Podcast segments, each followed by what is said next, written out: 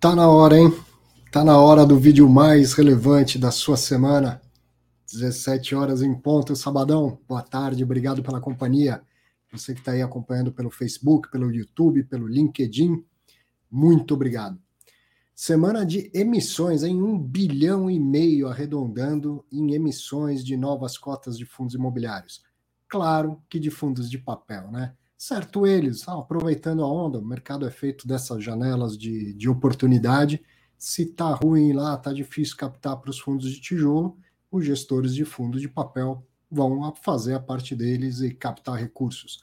Até porque tem uma boa alocação aí, né, desses recursos, no sentido de que os, os CRIs de hoje em dia e os CRAS, a gente vai ver que tem fato relevante de Fiagro, estão eh, tendo que oferecer uma rentabilidade maior. Então, as compras feitas agora são, são, vão carregar uma boa rentabilidade por um bom período. Evidente que, como não tem nada de graça no mundo, é um cenário em que o risco de crédito é maior, então o gestor tem que ser mais seletivo, mais cuidadoso na hora de fazer suas aquisições, mas por que não aproveitar o momento? Então, os fatos relevantes dessa semana você vai ver se resumem a emissões de fundos de papel. A gente vai comentar um de fundo de tijolo, que é o do Hospital da Criança, situação praticamente igual e esperada né, que acontecesse, situação praticamente igual ao do Hospital Nossa Senhora de Lourdes. E depois a gente tem bastante tempo para um bate-papo, para um cara a cara, quem sabe ainda com a presença dos amigos que de vez em quando aparecem por aí. Muito bem. Então, vamos dar início. Essa corujinha está tá procurando os fatos relevantes do, do mercado de, de tijolo. Por enquanto, essa semana só viu fundo de, de papel soltando fato relevante. Dos maiores, né? Vamos conhecer dos fundos com menos de 10 mil cotistas? Olha aqui, ó. Teve bastante coisa até. No dia 4 de abril, o HUSI, que tem 79 cotistas, o BTSP2, que tem 52 cotistas, o Parque Dom Pedro Shopping Center, que tem 4.070 cotistas, o Iridium, que tem 629 cotistas. Olha os Fiagro aí. O Fiagro, no caso dessa semana. JGP Crédito Fiagro, que tem 2.783 cotistas. Soltaram um fato relevante no, no dia 4, outro no dia 5. Depois, então, continuando no dia 5, o APTO 11, que tem 305 cotistas. O Campus Faria Lima, com 4.183 cotistas. Já no dia 6, o edifício Ouro Invest, que tem 557 cotistas. O Max Retail no dia 7, que tem 4.255 cotistas. E no dia 8, sexta-feira, o RB Capital Renda 1, com 8.593 cotistas. Torre Almirante, que tem 3.114 cotistas. E o Hospital da Criança, o último fato relevante que saiu ontem, já perto de umas 10 da noite. Esse fundo tem 3.054 cotistas. E eu vou mostrar, fiz um breve resumo desse fato relevante, porque fica muito ligado ao fato relevante lá do Hospital Nossa Senhora de Lourdes, que a gente acabou comentando nas semanas anteriores. Então vamos acompanhar esse caso também. Legal. E o que, que tem hoje no Fatos Relevantes? Olha lá. Ó. REC R11, emissão de cotas. O MCCI 11, atualizando o preço da emissão de cotas, do fato relevante que falamos semana passada o CPTS-11, emissão de cotas, o HCTR-11, emissão de cotas, e o URPR-11, adivinha? Emissão de cotas. Essa é a tônica do mercado atualmente. Fundos de papel aproveitando a oportunidade e emitindo cotas. E é assim, é assim, esse é o mercado financeiro, essa é a gestão de recursos, afinal de contas, não é para isso que a gente busca um profissional para fazer gestão de recursos a gente espera que ele aproveite as oportunidades do, do mercado. Se está fechada essa janela, no jargão de mercado, está pouco favorável fazer emissão em fundo de tijolo, se nos fundos de papel está favorável, vamos fazer. Agora, eu notei, né, peguei é, a maioria desses, desses fundos está fazendo sua sétima, décima segunda, décima terceira emissão de cotas. Então deu uma comparada com as emissões é, é, imediatamente anteriores. E aí então vai ter algo de interessante para a gente olhar. Uma coisa é querer vender um bilhão e meio em cotas, outra coisa é conseguir vender essas cotas. O que, você acha? Será que vão captar tudo isso? eu, eu tenho visto que alguns dos gestores tiraram um pouco o pé do acelerador e teve um outro em especial que falou: vamos lá, vamos ver o que, que dá, quem sabe, né? Já que vamos ter o valor de o, o trabalho de fazer emissão de cotas, vamos tentar captar bastante. Então vamos a, a, a elas, aos fatos relevantes. No dia 5 do 4, o REC Recebíveis Imobiliários, que é o REC R11, administrado pela BRL Trust, gerido pela REC, e tem 152.529 cotistas, anunciou que vai fazer a sua 12 emissão de cotas. É um ato do administrador. Vai ser uma 476, aquela que é restrita só para os atuais cotistas e cotistas profissionais. Na verdade, tem um detalhe aí. Ó. Então, vamos primeiro no valor. Ó. De até 250 milhões de reais. Então, o REC R11 vem tentar captar até 250 milhões de reais. É uma 476 Neste caso, destinada exclusivamente aos cotistas do fundo. Não entra nenhum cotista novo. Então, olha, teve o período de exercício de direito de preferência, depois de direito às sobras, e sobrou. Não conseguiu colocar 250 milhões. Colocou o montante mínimo, passa a régua, fecha a emissão. Não vai tentar distribuir para ninguém mais, caso sobre. Isso tem um motivo que existe uma, uma regra na 476. Hoje, você deve ter escutado aí da sua casa um avião passando aqui. Eu não moro em Moema, não, moro no Paraíso, mas eu não sei explicar exatamente. Certamente o Danilo Bastos saberia. De vez em quando fica uma barulheira de avião aqui, deve ser quando muda a pista de Congonhas, sei lá, pelo vento, coisa assim. Quando tenho que pousar do outro lado da pista, aqui vira uma rota, você vai ouvir vários aviões passando durante fatos relevantes. Bom, voltando aqui, é, existe uma regra na 476 que coloca um, um, certo período de carência, uma quarentena entre uma oferta e outra, que, salvo engano, é de quatro meses, se minha memória aqui não, não falhar. E aí os advogados né, entenderam, testaram a tese e a CVM confirmou que se não tiver entrada de novos cotistas, não faz sentido isso. É como se tivesse feito aqui, ó, tudo dentro de casa, uma emissão privada, os cotistas atuais do fundo só que compraram. Então, se eu quiser fazer mais uma no, na semana que vem, no mês que vem e tal, não preciso esperar esses quatro meses. E a CVM ratificou essa, essa visão.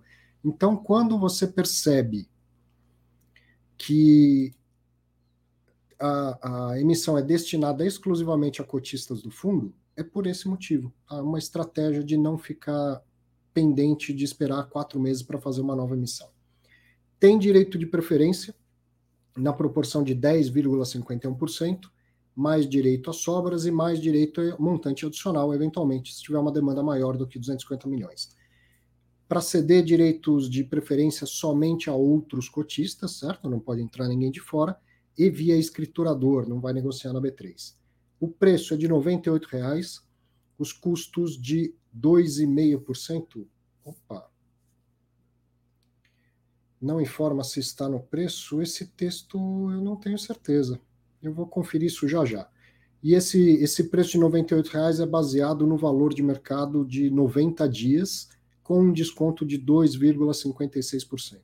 Uma coisa que eu notei também de, dessas emissões é que muitas delas estão saindo, inclusive, no mesmo preço da emissão passada, o que possivelmente é o caso dessa emissão do, do REC, e por isso que nessa de copiar né, do, do slide da emissão anterior, para facilitar a vida, às vezes a gente acaba de acaba esquecendo de, de apagar alguma coisa. Né?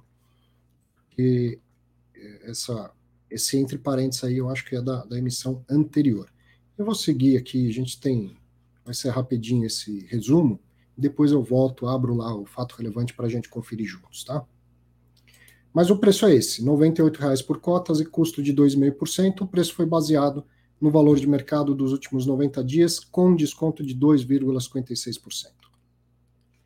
Outro fato relevante, no dia 5 de abril, o Mauá Capital Recebíveis Imobiliários, que é o MCCI 11, administrado pelo BTG, gerido pela Mauá Capital Real Estate, fundo que tem 79.607 cotistas ah, quando eu falo um bilhão e meio, eu não estou considerando esses 300 e poucos milhões aqui, porque esse fato relevante, a emissão mesmo foi anunciada na semana passada.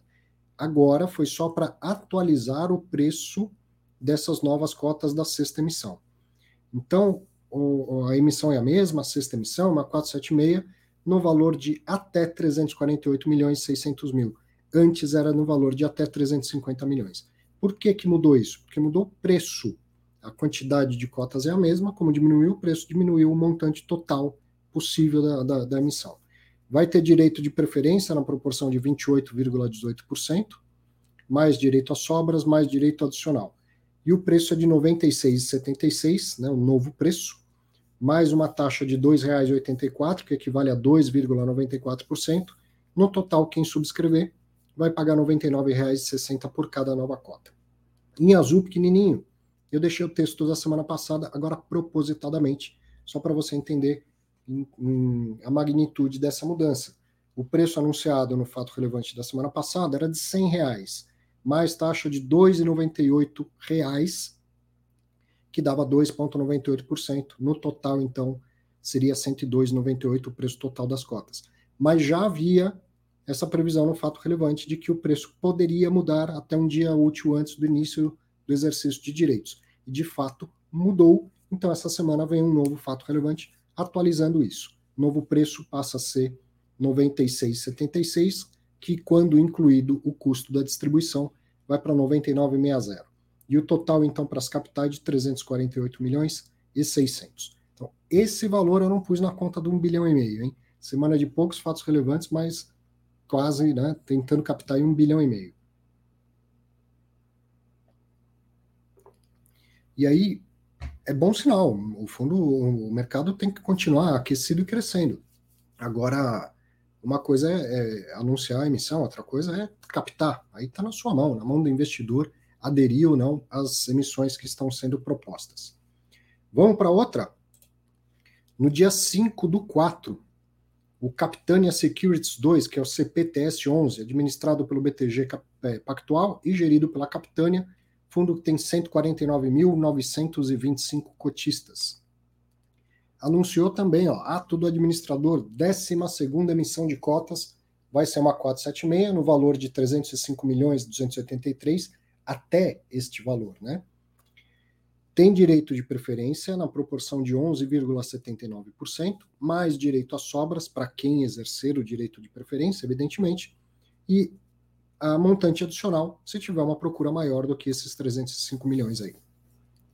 Ceder os direitos somente entre cotistas e pelo escriturador, e o preço é de R$ 92,51, mais taxa de 0,28, que equivale a 0,30, fazendo aí, perfazendo, para falar um termo bonito que os advogados gostam, perfazendo R$ 92,79 por cada nova cota. Aqui vale a gente observar um detalhe desse custo baratinho, ó, 0,30, né? As taxas são de 0,30. E o, o, André Bassi foi o primeiro a chamar atenção aqui no fato relevante, há, sei lá, umas três, quatro semanas atrás e tal, porque a gente olha e fala, pô, que bacana, né? Estão conseguindo fazer uma oferta bem baratinha, que bom. Esse é o custo pago pelo cotista por fora. Então, quem exercer direitos vai pagar 0,30 esse, esse custo não é à toa, certo? Isso é para pagar as comissões do distribuidor líder, do pool de distribuição, dos advogados, de todos os prestadores de serviço da oferta. E se não for suficiente? Se não for suficiente, o saldo é pago por dentro, pelo fundo. E aí todos os cotistas pagam. Então, já houve discussão aqui sobre a cobrança por dentro ou por fora eu disse que tanto faz, um monte de gente ficou brava nos comentários, e você tem todo o direito de discordar e ficar bravo, não estou criticando, não. É, em alguns casos, a gente vê a cobrança majoritariamente ou totalmente por fora, né? Por fora, quero dizer, quem é o cotista que exercer, ele que vai pagar a taxa, só ele. Se eu sou cotista e não exercer, eu não pago nada. Ou por dentro, o fundo vai lá e abraça todo o custo. Então, isso é chamado de cobrança por dentro todos os cotistas igualmente dividem esse custo, independente de um cotista ter exercido ou não. E nesse caso, que não é esse específico, estou dizendo que esse é o quarto, quinto que eu vejo recentemente, é um, meio a meio. É uma parte por fora e, se necessário, complemento para pagar todos os honorários de, desses prestadores de serviço, aí vai ser dividido igualmente por todos os cotistas, independente de ter ou não é, exercido o seu direito de subscrição. Então aqui parte por dentro, parte por fora. Outro, no dia 7 de abril, o Hectare CE, que é o HCTR11, administrado pela Vortic e gerido pela Hectare, fundo que tem 168.540 cotistas, anunciou o seguinte: ato do administrador, 13ª emissão de cotas. Deixa eu entrar, aparecer aqui. Vai ser uma 400 de até 4.862.100 cotas eles não definiram ainda o valor por cada cota. Então não, não dá para saber quanto pretendem captar. No entanto, eu fui lá com base no valor patrimonial do fundo, multipliquei por essa quantidade de cotas, dá praticamente 580 milhões, 579 milhões, 999, um negócio assim. Então eu estou intuindo aqui que vai ficar próximo de um montante de até 580 milhões de reais vai ter direito de preferência, mas como não sabe ainda o valor da emissão, não dá para calcular o, o, a proporção que cada cotista vai ter direito.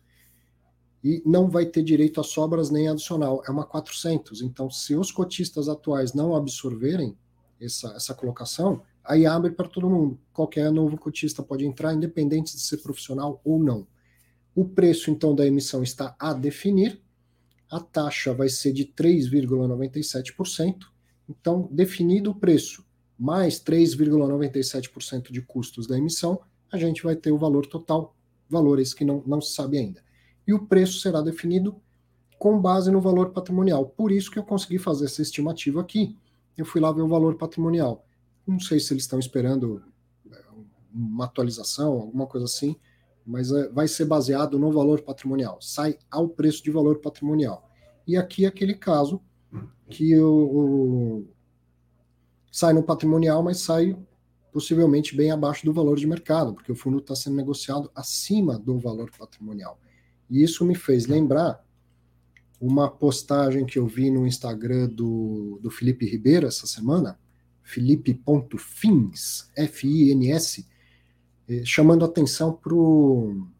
Como ele chamou lá? O ponto de equilíbrio, se não me engano, o pivô, o pivô do seu fundo de papel, que é o valor patrimonial. Porque às vezes ele está lá negociando acima do patrimonial, só que vem uma nova emissão no valor patrimonial. E aí o que acontece? Faz convergir, certo? A, a o preço de mercado para o valor patrimonial. Portanto, cuidado em fundo de papel, não se empolgue em pagar acima do valor patrimonial.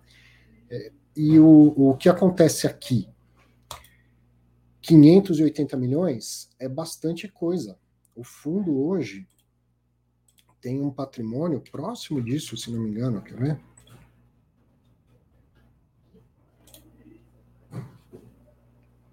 Não, valor patrimonial de 2 bi e 700. Então 500 e valor patrimonial de 2 bi 400.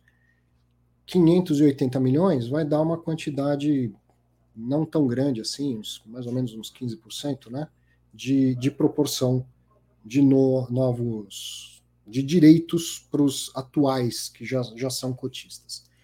Então, esse é o fato relevante da, da emissão do, do HCTR. No, no fato relevante anterior, disse que eu tinha comparado isso, também aqui 305 milhões é um valor bem abaixo do que tinha sido a emissão anterior. Então, como eu falei, eu notei que os gestores estão aproveitando o momento para emitir, os gestores de fundo de papel, mas em geral entendendo ou acreditando que a situação de mercado não é tão favorável assim. Vamos testar esse mercado, vamos vir com uma oferta um pouco menor, né, para não, não pesar tanto no bolso do cotista, para não vir assim com uma proporção de 35%, 40% de direito de subscrição que aí pode ser que é, o cotista não esteja com apetite para tudo isso. Então, a, a, os fundos estão fazendo suas novas emissões, preços bem parecidos das emissões anteriores, inclusive, mas a maioria dos que eu estou te mostrando aqui, foi anunciado essa semana, a maioria veio tentar captar menos do que tentou na, na emissão anterior, certo? E por fim, No dia 8 do 4, o Urca Prime Renda, que é o RPR11, administrado pela Vortex, gerido pela Urca, tem 41.176 cotistas. Esse vem com a sua sexta emissão de cotas, no valor de até 461 milhões 250 mil reais, e é destinada exclusivamente aos atuais cotistas. Olha aqui, era esse o caso que, que eu tinha na cabeça que tinha um que vinha captar bastante. Direito de preferência na proporção de 81,54%, mais sobras e mais adicional se tiver demanda maior do que esses 461 milhões e 250. Então aqui, diferente, destoando dos outros das outras emissões, esse gestor tá falando, vamos tentar captar um monte. Está quase que dobrando o patrimônio do fundo, né? 80% a mais do que o patrimônio do fundo hoje. Para você entender como que é, é atribuída essa proporção do direito de preferência Sim, eu estou aumentando, vou emitir nova, novas cotas na proporção de quanto? Então, 80% novas cotas do que eu tenho hoje. Bom, então, para quem é cotista atual, para que ele possa manter a, a, mesma proporção de cotas que ele tem hoje em relação ao patrimônio, eu tenho que oferecer a possibilidade dele comprar 80% mais cotas do que ele já tem. Certo? E aí, com isso, quem exercer os direitos de preferência mantém a sua mesma proporção de cotas em relação ao total de cotas do, do fundo. Então, quando a gente vê aí a proporção de direitos, a gente tem uma clara noção de qual é o tamanho do aumento de capital que está sendo proposto né, para cada emissão. E aí, neste caso aqui do URCA, 81,5%. É bastante coisa, estão tentando aproveitar para crescer bastante o fundo. Né? O preço vai ser de R$ reais por cada nova cota, custos de R$ 2,50, o que equivale a 2,5%. Então, no total, quem exercer vai pagar R$ 102,50 por cada nova cota. Então, essa é mais uma emissão de fundo de papel. Entendida essa questão da proporção, ó, vamos dar uma repassada aqui, aproveitando que hoje é rapidinho esse resumo, vamos dar uma repassada aqui, ó. Assim fica muito pequeno para você, né? Ó, 11,79% no caso do Capitânia. Então estão crescendo o fundo pouquinho, né? 12%, arredondando. No caso do Mauá, 28,18%, quase um terço do fundo, tentativa, né? No caso do REC, 10,5%, menor do que a emissão anterior. Então, isso que eu falei que, que tinha notado. A maioria dos, dos gestores estão tentando captar mas estão vindo com menos apetite, acreditando que o mercado tem menos apetite nesse momento. Já o, o pessoal da, da Urca aceleraram, vamos com tudo, galera, vamos fazer aí, tentar quase que dobrar esse fundo para 81,5%, né, 81% e meio a mais. O legal é a gente observar quem é que vai estar tá certo aí, né? Quem é que vai, vai acertar. Mercado é isso. Né? Quando você empreende um, um, um novo negócio, cada um parte de um estudo, assim se espera, que não seja no chute, cada um parte de um estudo feito por meio de prognósticos, projeções, de, ninguém tem certeza de nada. E, e, aí, quando a gente tem estratégias que destoam, é porque cada um teve uma leitura diferente do cenário e cada um vai tentar um, negócio diferente uma nova emissão de cotas não deixa de ser um novo projeto de crescimento do fundo, um projeto de, de investimento do fundo.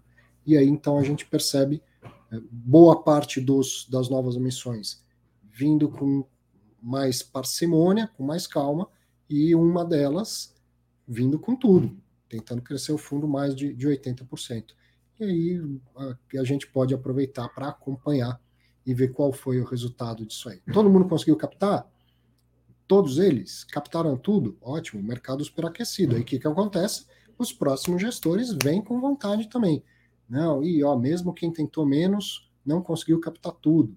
Então, aquele que tentou crescer o fundo 80% não conseguiu captar nem metade disso. Então, os gestores começam a ter uma leitura de que é melhor e mais devagar, assim por diante. Vamos acompanhar aqui, né? Claro, certamente vamos acompanhar aqui. Bom,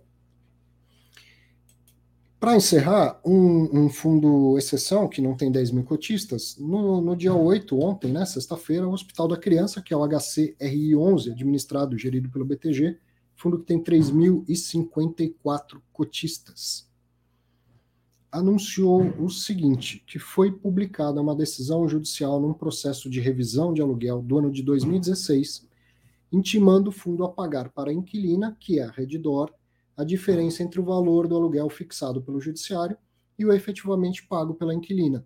Essa diferença é de R$ 9.715.384,38. Até aí, então, igualzinho praticamente ao, ao caso do Hospital Nossa Senhora de Lourdes. São dois fundos diferentes, mas é, o mesmo inquilino, dois hospitais praticamente ligados um ao outro, e já, já sabia que rolava a mesma discussão judicial nos dois casos, certo? O inquilino é o mesmo. Então, era esperado a mesma decisão que valeu para um hospital, valeu para outro, só os, os valores que têm que ser devidamente adaptados. Então, por essa decisão, o fundo, lembra como que se dá isso? Você tem uma discussão sobre o valor do aluguel, às vezes é sobre o valor do reajuste, ou sobre o próprio valor do aluguel e tal. E o, uma das partes, pode ser o locador ou locatário, tanto faz, mas digamos que seja o locatário, ele entra lá pedindo uma liminar, falando: olha, eu estou pagando muito fora do, do, preço de mercado e eu estou pedindo aqui intervenção do Poder Judiciário para diminuir o valor de aluguel, por causa disso, disso, disso, disso, disso. E é urgente esse meu pedido, porque isso está estrangulando a operação do hospital e eu não estou conseguindo fechar as contas e tal, não sei o quê. Então o juiz vai lá, dá uma decisão liminar que não é uma decisão definitiva. E fala: tá bom, eu entendi a urgência, eu entendi que está bem fundamentado aí o que você está me dizendo, então eu vou liminarmente permitir que você pague X% a menos, sei lá, 30% a menos. Mas quando chegar no final do processo, aí sim vai ter uma decisão definitiva. Se a decisão definitiva for igual a liminar, então beleza, tudo certo, não precisa mudar nada. Agora, se no, no final a gente decidir que o valor é diferente desse que foi é, dado agora de uma maneira provisória, que é liminar, então aí você vai ter que ou pagar um pouco a mais ou vai ter um saldo a receber, né?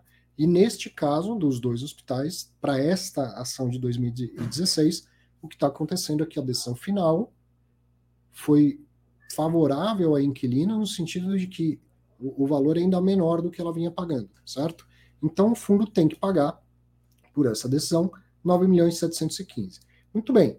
Passo seguinte: em outra ação revisional, essa do ano de 2011, o fundo requereu que a Redidor deposite judicialmente o valor apurado, apurado pelo perito, perito judicial, evidente, de R$ 8.749.084,49. Então, o que, que os advogados do fundo fizeram? Olha, é o seguinte, maravilha, a gente deve esses 9 milhões e pouco aí. Mas numa outra ação é, que está rolando, a Reddor deve 8 milhões e tanto. Então vamos compensar uma coisa com a outra? Ela deposita isso judicialmente e aí sobra um, um, saldo que eu ainda tenho que pagar, porque o que eu tenho a pagar contra o que eu tenho que receber, eu tenho que pagar mais do que tem para receber. Então, sendo assim, o fundo teria que pagar, ó, com isso, o fundo terá que pagar a diferença de R$ 966.299,89, diferença entre os 9 milhões e 700 que ele tem que pagar e os 8 milhões e 749 que ele tem a receber. O que gera um impacto negativo no rendimento de R$ 48,58 por cota. Portanto, não haverá distribuição de rendimento em abril, que evidente a distribuição de rendimento não era de 48 reais. Isso vai dar uns bons bons meses de, de período, né, um, meses sem distribuição de rendimento. A minha dúvida aqui, que não está clara no fato relevante, é a primeir, o primeiro parágrafo desse fato relevante é, de fato, uma, uma decisão final da justiça. É um fato, o fundo tem que pagar. Saiu a sentença definitiva, o fundo tem que pagar. Num processo foi iniciado no ano de 2016. O segundo parágrafo diz respeito a um processo de 2011 em que o fundo requereu. A história do primeiro parágrafo é a justiça mandou o fundo pagar. No segundo parágrafo, o fundo está requerendo isso. Então, será que é líquido e certo essa, é, essa questão aí do segundo parágrafo? O fundo pediu para o juiz. Será que o juiz vai conceder? O juiz, melhor dizendo, o judiciário, o tribunal nesse, nesse caso, será que o judiciário vai conceder? Então, do, do ponto de vista financeiro, legal, entendi o raciocínio, a conta está correta e tal, e aí o fundo teria a pagar a diferença. Faz todo sentido? Faz todo sentido, mas pode o judiciário entender diferente? Pode o judiciário entender diferente. Até porque me parece que ainda não tem uma definição, né, uma, uma decisão definitiva desse processo de 2011. Então, é, essa foi a minha dúvida, se o segundo caso dessa decisão de 2011, se isso é, é algo líquido e certo, que o, o, gestor já está dando como certo que o cotista poderia dar como certo. Sendo, né, caso seja, então aí prevalece a conta do parágrafo final. Dizer, ainda assim, o fundo tem que pagar, arredondando aí quase um milhão de reais, o que dá um impacto de R$ 48,58 por cota, e, portanto, não haverá distribuição de rendimento em abril. Se a gente for tentar entender o que, que seria o, o, o, impacto disso, tem que dar uma olhada no, nas últimas distribuições de rendimento. Deixa eu ver se eu consigo aqui compartilhar uma outra tela.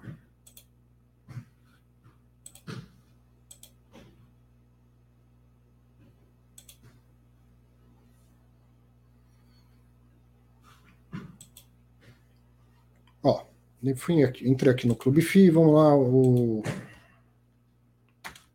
tal da criança.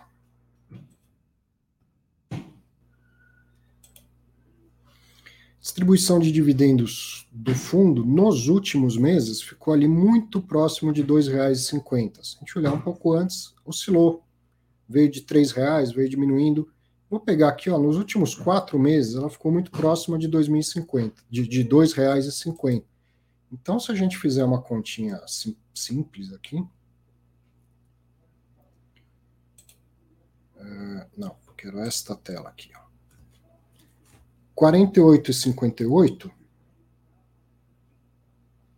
dividido por 2,50 levaria a 19,4 meses. Vou arredondar para 20 meses. Um impacto de 20 meses sem, sem distribuir rendimentos. Não sei se é essa conta, não sou analista, não costumo olhar as coisas nesse nível de, de detalhe, mas é possível que seja mais ou menos por aí. Agora, isso se de fato essa, essa questão aí do, do segundo parágrafo for um direito líquido e certo do fundo. Senão, não sei como que vai ser a, a solução, né? Tem um valor muito maior a pagar. Talvez tenha que ter uma solução é, muito parecida com a solução do Nossa Senhora de Lourdes, optar por uma emissão de, de novas cotas ou pela, pela emissão de pela cessão dos, dos direitos de receber aluguel para emitir um CRI, certo?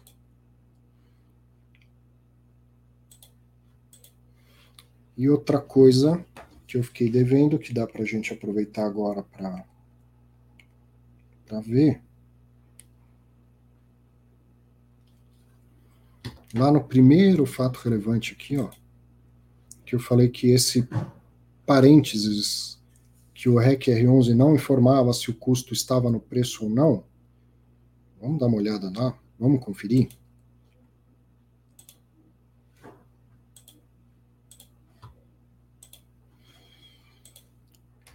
REC R11. Vamos ver os fatos relevantes. Só que agora eu vou ter que compartilhar novamente, senão você não vê o fato relevante.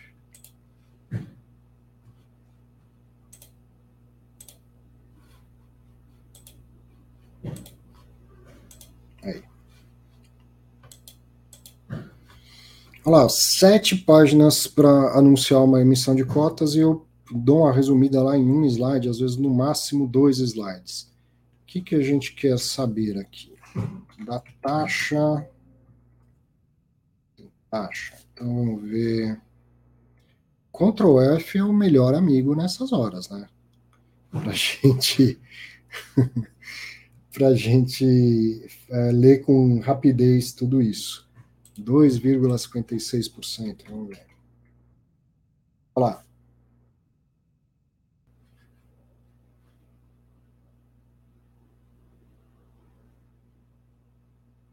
Tá vendo aqui, ó?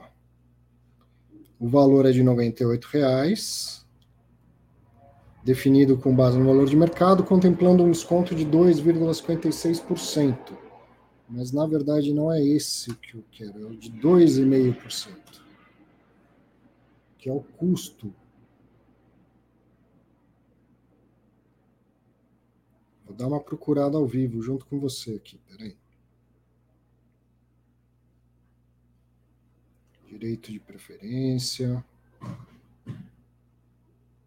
direito de subscrição de sobras, destinação dos recursos. Eu não tinha colocado no, no resumo, mas o pessoal da REC sempre coloca, né? Aqui, a destinação dos recursos. Se captar os valores, aonde eu vou alocar? Então já tem um, um, uma série de CRIs mapeados. E olha o que eu falei aqui na abertura. Bom, legal que a gente chegou até aqui. Olha o que, que eles estão mapeando para fazer de, de alocação. Comprar o CRI número 1, um, que, é um, que é de loteamento, 8 milhões e meio, ele paga IPCA mais 9,5%. O outro paga IPCA mais 9,5%. O terceiro, IPCA mais 8%. Aí um quarto que paga CDI mais 4,5%. IPCA mais 7,5%.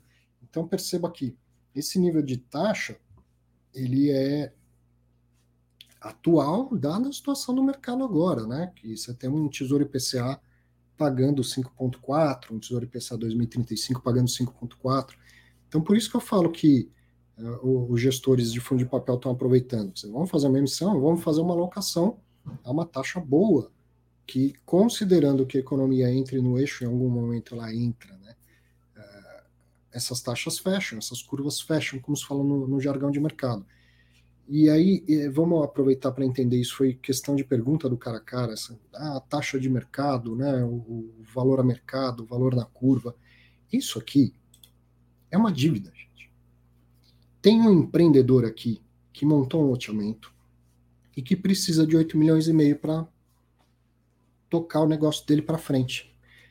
E aí, se esse CRI for estruturado efetivamente sair do papel, o fundo comprou, o empreendedor vai receber 8 milhões e meio.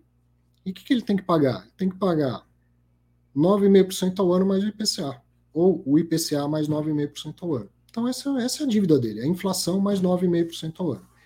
Depois, esse cria um título. Deixa eu ver se consigo entrar pequenininho aqui na tela. Esse cria um título negociável. Tudo que é negociável varia de preço. Vamos imaginar que na emissão este CRI sai a mil reais. Passado aí seis meses, o papel está sendo negociado no mercado secundário. E ele pode ser negociado a 1.300, 900 reais. Ele é negociável, ele oscila de preço. E aí existe uma curva do papel, que é aquela seis meses depois, o título foi lançado a mil reais, quanto que ele tem que valer hoje? Bom, teve inflação em seis meses. Então vamos facilitar a conta para todo mundo aqui, vamos dizer que a inflação em seis meses foi de, de 6%, certo? Acumulou 6%. Então, quanto que tem que estar este papel? Mil reais atualizado por mais 6%. Então ele teria que estar sendo negociado a mil reais e sessenta. Se eu compro este papel a mil reais e sessenta, o REC resolve vender o papel e eu vou lá e compro no mercado secundário a mil reais e sessenta. É o preço dele é o preço do papel, equivale a mil reais seis meses antes. Se eu comprar, qual que vai ser a minha taxa, minha rentabilidade, o meu yield do papel de renda fixa? Igualzinho da emissão, IPCA mais 9,5%. Mas e se eu resolver pagar? Se eu resolver pagar e dois pelo papel, 20% acima do que ele deveria estar valendo. Ele deveria, atualizando mil reais pela inflação, ele deveria estar valendo e sessenta. Eu resolvi pagar 20% acima disso. E dois. O título, ele nasceu para render IPCA mais 9,5. Quanto que ele vai render até o último dia dele? exatamente IPCA mais 9,5, isso não vai mudar nunca. Por que, que eu falo que isso não vai mudar nunca? Porque é uma dívida. Do outro lado, tem o empreendedor lá do loteamento. Quanto que ele deve? IPCA mais 9,5. Isso não vai mudar. Até o final não vai mudar. Então, como eu paguei 20% acima do que seria, digamos assim, um preço de tabela deste papel, a rentabilidade para mim vai ser 20% menor. Tá, então, vou fazer o seguinte aqui, ó, 9,5, 20% menos. Contas aproximadas, tá? Então, para mim, o yield deste CRI vai ser IPCA mais 7,6. Por quê? O devedor, pô, maravilha, vou ter que pagar menos? Não, o devedor continua tendo que pagar exatamente a mesma coisa. Só que eu paguei mais pelo papel do que o, o, o valor patrimonial deste papel, para trazer numa linguagem que o investidor de fundo imobiliário está super habituado. Eu paguei acima do valor patrimonial, eu paguei acima da curva do papel. Então, aquela mesma renda, que é fixa, vai me gerar uma rentabilidade menor. Então, essa variação de preço do título de renda fixa é a curva de mercado. Quanto que o mercado está disposto a pagar? Por que, que eu pagaria 20% mais caro nesse título? Porque mudou toda a conjuntura econômica. E agora um tesouro IPCA com vencimento próximo né, desse, desse CRI não está pagando mais IPCA mais 5,4, ele está pagando menos. E eu também, então, não, não adianta querer receber IPCA mais 9,5%, porque mudou a conjuntura econômica. Um monte de gente aceita menos do que isso. Mas como que faz para aceitar menos? Eu pago mais caro.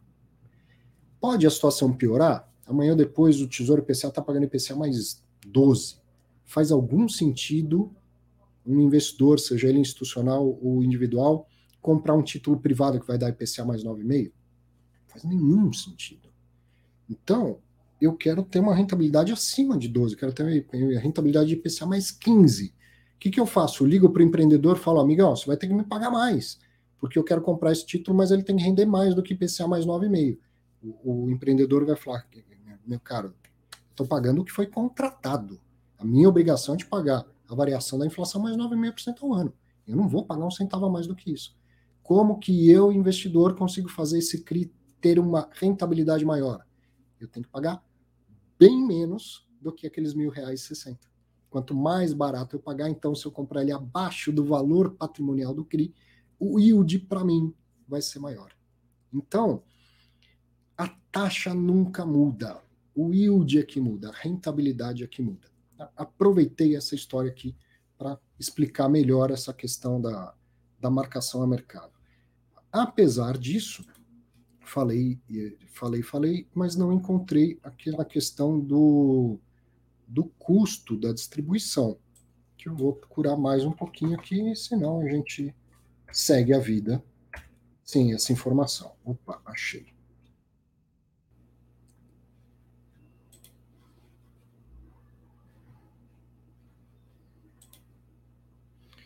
Custo da distribuição.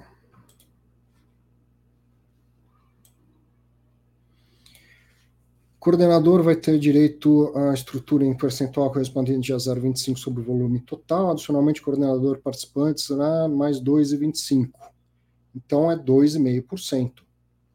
Por fim, administrador de consultoria especializada esclarece que a presente oferta tem por objetivo de diversificar o portfólio. Então, o custo é mesmo 2,5%, mas quando a gente vê aqui o preço das novas cotas,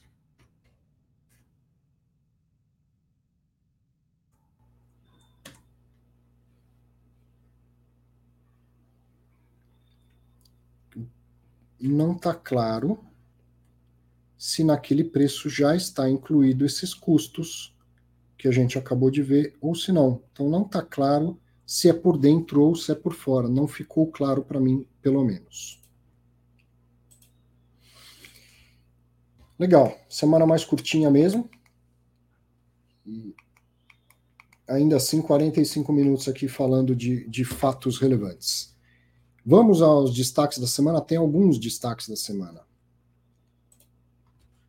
Primeiro, muito provavelmente você viu, mas não custa eu lembrar, a Receita Federal prorrogou o prazo da declaração do imposto de renda. Então era para ser no final de abril, agora vai ser no final de maio. Tem mais um, um mês e pouco para você organizar todos os seus dados e fazer a sua declaração do imposto de renda. Um outro que eu não pus aqui em slide, mas ontem a B3 divulgou aquele boletim mensal e já somos 1 milhão 600 e tantos mil cotistas. Continua crescendo o número de investidores, mesmo com o mercado caindo, mesmo com menos emissões.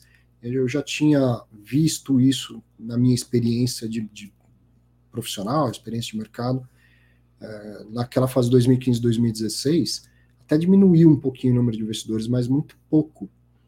E logo depois começou a, a subir. E agora não, o que diminuiu é o ritmo de novos investidores, mas continua cada vez mais brasileiros, brasileiras investindo em fundos imobiliários. Então esse é um outro destaque. E por fim, ontem no Fiz em Exame, o, o Fiz Newspaper deixou até um comentário antes da gente começar aqui, teve um bate-papo muito bom com o Guilherme Carter e com o Ronaldo Kandiev, dois grandes conhecedores desse mercado de fundo imobiliário.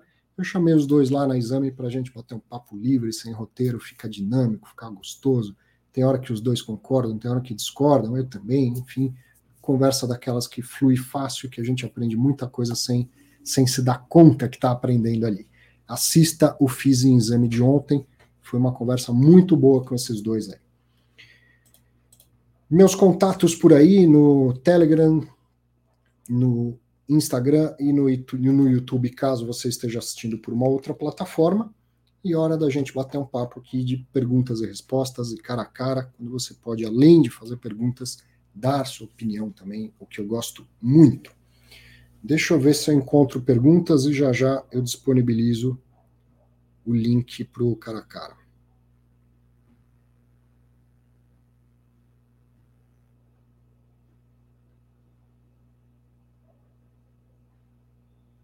perguntas. Bom, estou procurando mais para cima, mas podem enviar perguntas por escrito quem eventualmente não queira participar do, do cara a cara.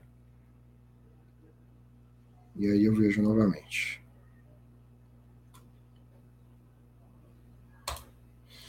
Ó, Hugo, acho que a gente percebeu juntos quando eu abri o fato relevante. Ele está perguntando aqui, ó. Provavelmente o desconto de 2,56 se refere aos 2,5% da taxa de emissão.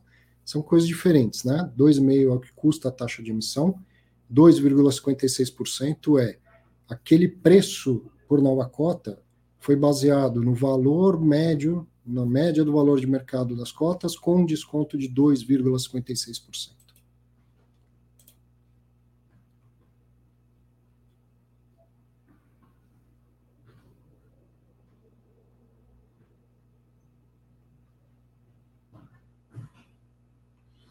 Bom, por enquanto não apareceram perguntas, eu vou colocar aqui o link do cara a cara. Venham, apareçam. Senhoras e senhores.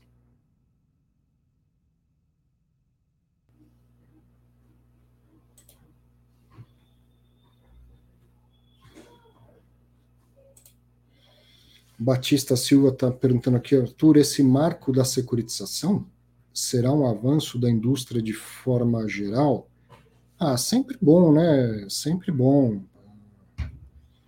A parte jurídica é chata, né? Aquele nhenhenhé jurídico tal, eu sei, eu sou advogado, é chato, mas fato é que se não tem um bom fundamento jurídico, o dinheiro não flui. Não flui. Você nota o quanto a gente está incomodado, a gente não tem falado disso, mas eu sei que tem uma pulga atrás da orelha de todo mundo daquela questão da, da decisão da CVM em relação ao, ao MXRF. Você tem uma dúvida jurídica, você tem uma dúvida básica, básica no sentido de fundamental. Você, pô, como é que calcula e distribui o rendimento? Se está bem definido, maravilha, o mercado deslancha. Não está definido, o mercado retrai. Então, quando a gente vê lá um marco de, de regularização, muitas vezes para atualizar a regulamentação de um, de um produto, salvo se tiver algum entendimento muito diferente, que, que seja muito é, contrário àquilo que os, que os bons agentes de mercado vêm praticando, em geral ele reforça a indústria e permite um crescimento muito maior, muito melhor. Né?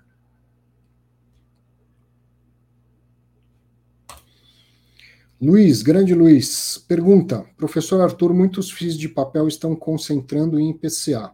O mercado pode mudar. Não é arriscado essa, essa concentração? É, sem dúvida. É, o momento atual é bastante favorável ao IPCA mais taxa. Mas a, a hora que o, o IPCA começar a arrefecer, isso vai, vai ser vai diminuir um pouquinho, a parte pós-fixada vai, vai diminuir um pouquinho. Por outro lado, se a inflação começa a cair e a taxa de juro começa a cair, então a gente tem aquela situação da marcação ao mercado em que o preço negociável do papel valoriza. Então o valor patrimonial dos fundos valorizaria. Tá? Se a, a previsão é de juro para baixo, IPCA joga sempre o valor para cima, né? Exceto se a gente tivesse um IPCA negativo. IPCA joga sempre o valor para cima. Só que o preço do papel é a parte pós, que é IPCA, mais uma parte pré. E quando o juro diminui, essa parte pré faz uma, uma, uma força para que o título valorize. Então, tem aí uma, uma possibilidade, né, se essa for a leitura, de ter uma valorização do papel no, no por causa da marcação ao mercado, que vai permitir um giro e ganho de, de capital. O que, o que é arriscado é o contrário acontecer. A taxa de juro continuar subindo, então aí o preço do papel ele desvaloriza na marcação ao mercado, então diminuiria o valor patrimonial do, do fundo. Né, uma venda antecipada ocorreria provavelmente com prejuízo e não com lucro, e principalmente se o juro continua subindo porque a inflação continua forte, a, a situação está deteriorando cada vez mais e o risco de crédito vai, vai mudando e vai aumentando, ficando cada vez mais difícil para aquele devedor honrar o pagamento lá da dívida dele. Então a concentração é sempre mais arriscada do que a diversificação, sim. Agora, a gente pode, como investidor, fazer a nossa própria diversificação, né? Pega o seu dinheiro, compra uma parte do fundo que é concentrado em IPCA, uma parte de fundos que são concentrados em CDI. E aí você mesmo faz a diversificação. Não quero fazer essa diversificação, então vá procurar fundos de papel em que o próprio gestor faça uma melhor distribuição entre indexadores, certo?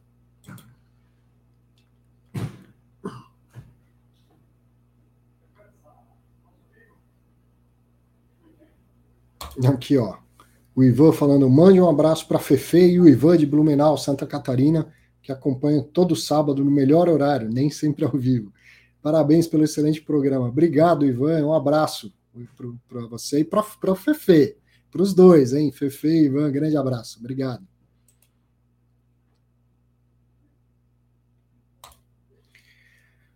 A Daniela Bom está perguntando aqui sobre o HTCR, a questão dos subordinados. Pode explicar o risco? Que de pior pode acontecer? Daniela, a subordinação de cotas, que acontece em CRI, em FDIC, em debentures, até em fundo imobiliário pode acontecer, é mais raro, é uma estrutura de, de ordem de recebimento. Então, esse nome subordinação é porque tem uma classe que se subordina a alguma outra. Tá? Vamos imaginar que existam apenas duas classes para facilitar. Então, um CRI sai lá com uma série subordinada e uma série chamada de sênior. Como diz o nome, a, su, a, subordinada ela se subordina à classe sênior em ordem de pagamento. Então, o dinheiro vem do, da operação real lá, né? Digamos, no caso do, do exemplo do CRI do, do REC, o primeiro que a gente viu que era de um loteamento, tem um empreendedor que foi lá, loteou e está vendendo aqueles terrenos à prestação. Da onde vai vir o dinheiro que vai gerar a rentabilidade do investidor do CRI? As pessoas que, que compraram a prazo os seus terrenos têm que pagar aquilo direitinho. É dali que, que entra o dinheiro que vai passar para a securitizadora e que vai para o detentor do CRI. Vamos imaginar que 100 pessoas compraram seus terrenos lá financiados, né, a prestação, e, e todas elas foram para dentro do CRI. Bom, alguém vai vai dar um default, né? Muito pouco provável que as 100 famílias consigam pagar direitinho durante dois anos e meio. Né? Todo mundo passa por uns percalços. Então, digamos que 10% das famílias não estão conseguindo pagar. E aí, vai ter um, uma quebra de 10% do fluxo que entra para o CRI? Possivelmente, vamos, vamos aqui desconsiderar outras estruturas de garantias. Vamos pensar só na subordinação de cotas. Então, sim, vai entrar 10% a menos para a securitizadora distribuir para o detentor do CRI. Todo mundo igualmente vai passar a receber 10% a menos? Se tiver essa estrutura de subordinação de cotas, não necessariamente. Então, você já entendeu, eu tenho aqui é, degraus, certo? A cota subordinada e a cota sênior. Essa recebe primeiro. Quanto que tem de subordinação de cotas? Olha, 20% das cotas são subordinadas. Então, esses caras aqui ó, não vão receber é, no começo, ou vão receber só uma parte. A cota sênior não vai nem perceber que está tendo inadimplência porque tem 20% de cota sênior, de, desculpa, de cota subordinada, e só 10% do, dos pagantes lá estão dando calote. Agora, se de repente 25% das pessoas pararam de pagar, então quem tem cota subordinada não está recebendo mais nada, e quem tem cota sênior já está recebendo 5% a menos de fluxo do que deveria ou esperava receber. Então a, a subordinação ela é, é legal porque ela coloca esses degraus de nível de risco, o que permite que o, o investidor escolha qual é o risco retorno que ele quer. Evidente que a cota subordinada, como ela tem esse risco, ela percebe primeiro, ela é impactada primeiro pelo, pela falha de pagamento, pelos eventos de crédito. Se ela tem mais risco, ela oferece um retorno possível maior, certo? este é o meu perfil, eu quero mais retorno e aceito mais risco, então posso ir lá e comprar a cota subordinada. Não, eu quero ser menos arrojado, eu, eu, eu não quero já tomar a primeira pancada em qualquer falha de pagamento. Então vou comprar a cota sênior, sabendo que, lógico, como o meu risco é menor, eu, eu tenho que aceitar uma rentabilidade também menor. Legal, isso é risco e retorno, perfis de, de investidor.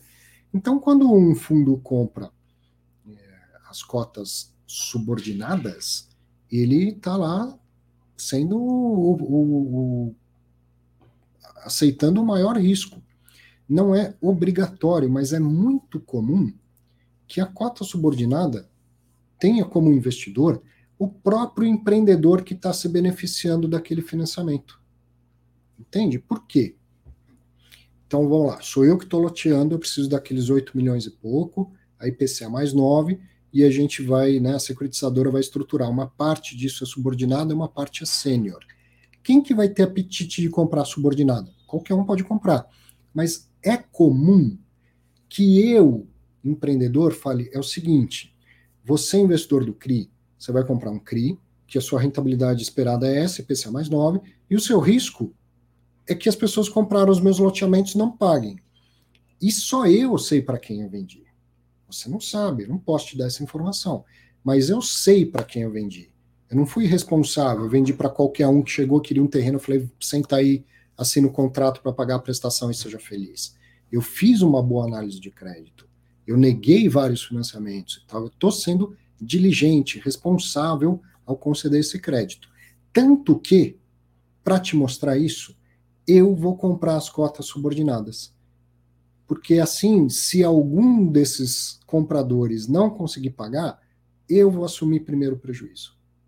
Agora, se a gente chegar, chegar numa situação que 30% das pessoas não estão podendo pagar, aí já não é culpa minha, aí é porque o país virou de ponta cabeça, todo mundo está perdendo emprego e tal. Então, eu fico, né, paro de, de receber integralmente e, e, aí, a partir de mais de 20%, você do, da cota sênior também começa a ter um, um pouco de prejuízo. Então é até comum que o próprio empreendedor compre essas cotas subordinadas para demonstrar um alinhamento de interesse com os outros investidores, mas não é obrigatório. E aí a gente vê esses fundos high yield que vão lá e compram as duas séries, a subordinada e a sênior. Se ele fosse menos arrojado, ele compraria só a série sênior. Tá? Quando ele compra a subordinada, ele está assumindo o primeiro risco ali, mas em troca de um, de um retorno maior. Tá? É importante dar uma olhada nos relatórios gerenciais e, e entender isso. Se você for ver fundos tipo Credit Suisse, Kinea, RBR, não vai encontrar cotas subordinadas lá. Já nos fundos, né, chamado de high yield, que como eu gosto, na verdade, acho que a denominação melhor seria high risk, alto risco, em troca de mais rentabilidade, aí você vai ver cotas subordinadas lá dentro. Espero que tenha que tenha conseguido te explicar, caso não, pergunte novamente, por favor. As pessoas estão com preguiça do cara a cara hoje, hein?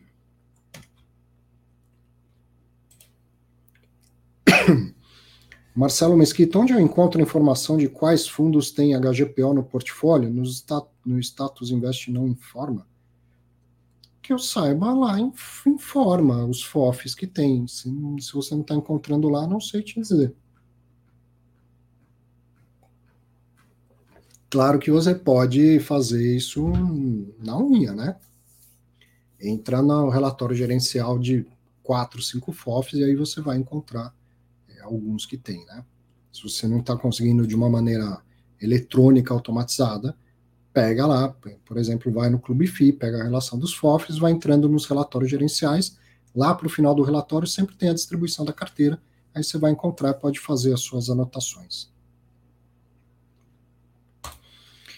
Humberto está perguntando se os Fiagro também têm isenção de imposto de renda nos rendimentos. Também, Humberto, eles têm, seguem praticamente a mesma regulamentação e a mesma legislação tributária dos, dos fundos imobiliários. Sim, Fiagro funciona, nesse caso, perfeitamente igual ao fundo imobiliário.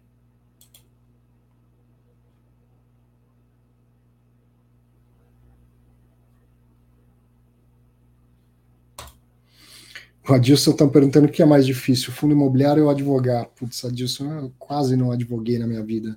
Não, não poderia fazer essa comparação, porque minha experiência de, de advogado, quer dizer, não é, não é que é uma experiência ruim, minha estrada como advogado é, não é nenhuma estrada, é muito curta. Assim que eu me formei, alguns colegas de trabalho lá, né, já, pô, você é advogado, ó, quero processar o banco, quero processar lá. Eu advoguei em duas ações na minha vida, só então, não, não sei comparar as duas coisas. Mas é, o mercado financeiro eu adoro, tanto que me formei, sou advogado, mas não, não advogo e continuei no mercado financeiro. Acho que o mercado financeiro não que seja mais fácil, mas ele é mais gostoso, mais dinâmico. Não tem recurso, né? É, ganhou, ganhou, perdeu, perdeu. Não tem essa de recurso. Sabe? Ah, vou recorrer daqui, dali, da forma. Ah, comprou, errou, perdeu, paga ganhou, recebe, é, é tudo peremptório aqui, tudo mais, mais dinâmico. Desonesto índio, que isso, rapaz? Professor, para um investidor de longuíssimo prazo, qual o sentido de entrar em uma emissão quando o desconto com relação ao valor de mercado é tão baixo?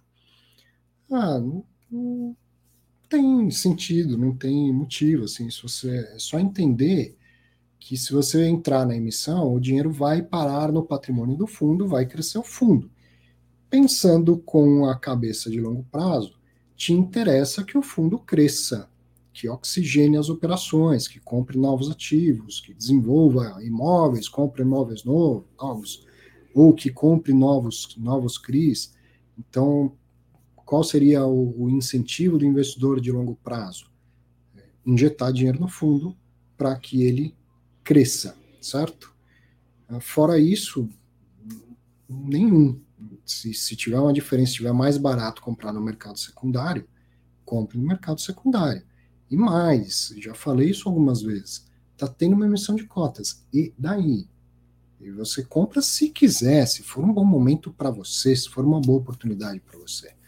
Ah, porque se você não exercer o direito de preferência, você vai ser diluído? Vai, e depois você vai lá e compra, se quiser. Você vai lá e compra cotas no mercado secundário, entendeu? Ah, tinha lá 15% de direitos, eu não comprei, não exerci, fui diluído em 15%. Você vai no mercado secundário, você compra quantas cotas você quiser, 15% a mais do que você tinha, 20, 30% a mais do que você tinha. Então resolve, se esse problema da diluição é tão importante, você resolve depois, no seu momento, ao preço que for, às vezes é um preço mais barato do que a emissão. O mercado mudou, as cotas desvalorizaram e, e dois meses depois está mais barato comprar na bolsa do que quem comprou na emissão. Emissão que foi abaixo do patrimonial, emissão que foi abaixo do valor de mercado, é, sabe lá o dia de amanhã. Então eu não tenho é, nenhuma ansiedade. Particularmente, participo muito pouco das, dos follow-ons, das emissões de, de cotas. Eu compro um fundo imobiliário quando eu quero comprar, quando eu acho que está bom para mim. Né? Eu, aquele momento é importante para o fundo, para o gestor, mas o meu dinheiro eu aloco quando ele é importante para mim, certo?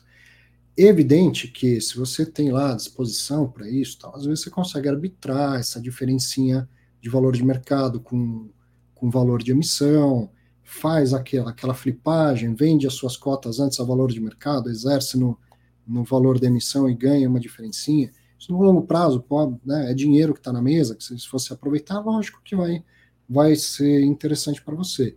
Mas eu não tenho muita disposição de ficar olhando cada um desses detalhezinhos. Então eu tenho emissão, isso não me gera nenhum tipo de ansiedade. Eu vou lá, se acho que é hora de comprar, eu compro. Se a emissão tiver num, num valor é, próximo do mercado, então vou lá, por esse motivo, ajuda o fundo a crescer e tudo bem. Mas não, não me preocupo muito em participar de cada vez que, o, que tem uma emissão. É o, o gestor chamando. Agora, talvez não seja o meu melhor momento.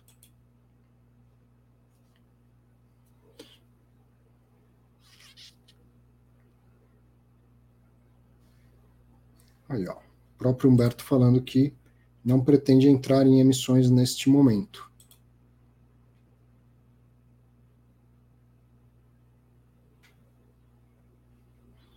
Grande Bruno Fontana, se já tem gente cobrindo FIINFRA, tem, Danilo Barbosa, tá lá no BTG Pactual fazendo cobertura de FIINFRA. De vez em quando eu até mando lá no meu grupo do, do Telegram, né? Tem sim. É que são poucos FIINFRA ainda, né? Assim, o, o, o Cadif acho que é o que mais tem volume, tem o BDIF, que até entrevistei lá no Fiz em Exame, tem, sei lá, uns 14, 15 FIINFRAs listados. Mas já tem cobertura sim, dá uma olhada lá no, nos relatórios do, do BTG Pactual. Nesse caso é o próprio Danilo, não é a equipe de fundo imobiliário, é o Danilo Barbosa que está fazendo essa cobertura. Hoje estou aqui, ó, dia de mandar abraço, abraço para Criciúma também, tá mandado. Grande abraço para todo mundo de Criciúma e especial para você, Marcelo. Obrigado. Pergunta do Cássio Cunha. Professora, essa 13 terceira emissão encavalada do HCTR, estou com dificuldade de entender essa necessidade de emissões constantes deles. O relatório não é claro. Ah, então, se você tem dificuldade de entender, está aí um bom motivo para você não investir. Né? Se você não se sente é, confortável, se você não entendeu o motivo da emissão. Agora, qual é o motivo da emissão? É fazer novas alocações, certo? É, é para isso que um um gestor de fundo imobiliário, de qualquer fundo imobiliário, faz novas emissões. Qual é a exceção a isso que eu estou dizendo? Vou emitir para comprar mais ativos. Isso é o, é o normal. Qual é a exceção? Vou emitir para pagar uma dívida judicial, caso do Hospital Nossa Senhora de Lourdes. Vou emitir para pagar uma dívida de aquisição de um imóvel, caso do Mogno Logística ou coisas assim, ou o próprio HGRE teve que fazer uma emissão lá no início da, da pandemia. Então, a, vou emitir porque eu estou tendo um problema com o patrimônio do meu fundo e eu preciso de dinheiro para remanejar isso, né, para arrumar essa situação. Às vezes, como a gente já viu fundos fazendo, o HGLG fez recentemente uma emissão, o HGLG não, o BTLG fez uma emissão e vai pagar, pré-pagar uma dívida né? Então vai melhorar a estrutura de, de capital do fundo. Nem sempre a emissão é para crescer o fundo, às vezes é por uma necessidade. Então, me parece que a sua pergunta é: esse fundo especificamente ele tem necessidade de arrumar alguma coisa lá dentro? Ou ele vai aproveitar o momento e vai, vai comprar novos ativos? Sinceramente, não sei. E se você não está encontrando essa resposta no relatório, tente entrar em contato, em contato com a RI. É difícil no meio da emissão você ter uma informação, mas tente entrar em contato, em contato com a RI. Não teve ainda essa clareza, ah, não participa da emissão. Como eu falei, compra cotas no mercado secundário. O fundo quer crescer 80%? Não, não é isso. O fundo quer crescer 30%? Você cresce a sua posição quanto você quiser. 100% se você quiser amanhã, a preço de mercado. Não precisa esperar emissão nenhuma para isso, certo? Opa, o Eleu está dizendo para o Bruno, e eu vou aproveitar para dizer para todos, que o Danilo Bastos no Ticker, eu e o Diogo Arantes assessoramos. O BTG e XP fazem um research público de fundos de infra. Obrigado, Eleu. Então, BTG, XP, Ticker 11. Obrigado, abraço.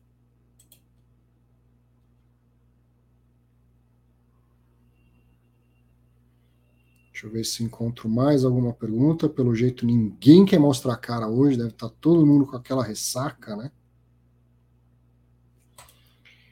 Meus links, Manuel. Deixa eu tentar compartilhar aqui o link do. Do Telegram, que é algo que facilita bastante para mim. Né? Eu distribuo lá alguns materiais, carteiras recomendadas e tal, e vejo é, é muito fácil chegar para todo mundo. Coloquei aqui no chat um link, ver se funciona para você entrar no grupo do, do, do, Telegram. E ali não é um grupo de discussão, mas eu coloco os links das entrevistas que eu vou fazer. O entrevistado foi lá, levou um material de estudo e tal, ele me autorizando, eu distribuo. É uma ferramenta que me ajuda bastante. Os fiagros, Humberto, basicamente, eles estão sendo fundos de papel que, ao invés de investir em CRI, estão investindo em CRA. Então, vale estudar, não tem a menor dúvida. Não é, não é porque é parecido com CRI que é igual. Não, é outro mercado, mercado agro, diferente do mercado imobiliário. Tem a isenção, na, na mecânica é tudo muito parecido, e, mas geralmente prazos mais curtos. Vale a pena estudar assim e diversificar. Assim como os FII infra que a gente está falando aqui.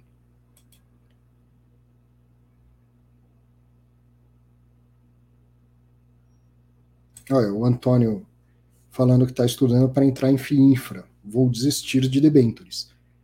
Então, é, é, totalmente alinhado na minha cabeça, o, o Antônio. Fazer análise de risco de crédito de debenture e depois, se você conseguir fazer essa análise de risco, qual que é o passo seguinte? É ver se a rentabilidade está ajustada a esse risco. Certo? Por que que eu, pô, insisto tanto, você não pode investir só olhando para a rentabilidade? Porque se você não conhece o risco, você não sabe se aquela rentabilidade é ajustada ao risco.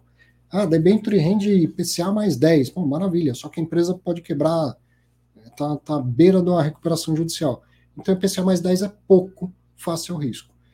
Geralmente, então, como que, que se faz? É, é, a conta começa pelo contrário, né? Primeiro você entende o tamanho do risco e depois você olha se aquela remuneração está ajustada ao risco. E se a debenture tem prazo de 10 anos, você entendeu isso agora, mas você tem que entender daqui um ano, daqui dois anos, tem que acompanhar. E eu acho que essa, essa tarefa é árdua demais para um investidor, pessoa física, um investidor que não seja profissional. Ainda que você tenha conhecimento, eu vou dizer que eu tenho total conhecimento para fazer esse tipo de análise detalhadamente, mas eu tenho um, bom conhecimento eh, né, de, da, das análises a serem feitas. Digamos que eu, eu me sinta preparado do ponto de, de vista uh, da teoria a fazer isso. E tempo para fazer isso. Então, eu, eu acho que o FIINFRA é a solução para o investimento em debênture de infra. Deixa um gestor profissional fazer isso por você. Diferente do fundo imobiliário, eu gosto de ressaltar essa característica do fundo imobiliário. Fundo imobiliário te dá acesso a ativos que você não tem acesso. Isso é fenomenal. Você não tem acesso a um grande escritório, você não tem acesso a um shopping. A maioria de nós, porque não tem dinheiro para isso, e os poucos que teriam uma fortuna suficiente para comprar um pedaço do shopping, quem diz que o shopping está à venda? Então, o fundo imobiliário dá acesso a ativos que não se tem acesso. Um FII infra, assim como um fundo de ações, um fundo multimercado, te dá acesso a ativos que você tem acesso. Se quiser, você compra diretamente o ativo, certo? Então, aí você tem que pensar o seguinte: eu vou pagar por uma gestão profissional, ela vai adicionar valor ou, ou é desnecessário? Tenho certeza que você não chama um eletricista só para trocar uma lâmpada que queimou. Mas se tiver que trocar a fiação, você vai chamar o eletricista. Então você sabe quando vale a pena remunerar um profissional ou não. E na minha opinião, remunerar um profissional que vai fazer análise de risco de crédito e se o risco, né, se o retorno está ajustado a esse risco num mercado importante, rentável, tal, que é o de debêntures incentivadas, para mim faz todo sentido. Tendo ainda isso na estrutura de um fundo fechado com isenções tributárias, FIINFRA é uma tremenda solução para quem pretende investir em debêntures. Minha opinião, né?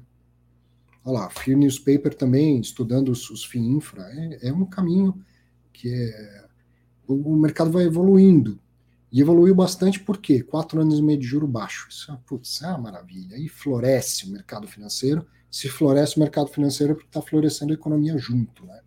Então, a, a, nesses quatro anos e meio de, juro baixo, muitas outras possibilidades de investimento, vou dizer que surgiram, foram criadas, mas eh, passaram a, a, a ganhar mercado, ganhar liquidez, ganhar visibilidade. Então, a gente precisa aproveitar para encaixar no nosso portfólio. Mesma coisa com a, com a diversificação internacional, que antes era complicada, agora é bem mais fácil. Então, sim, temos que olhar para os FII infra.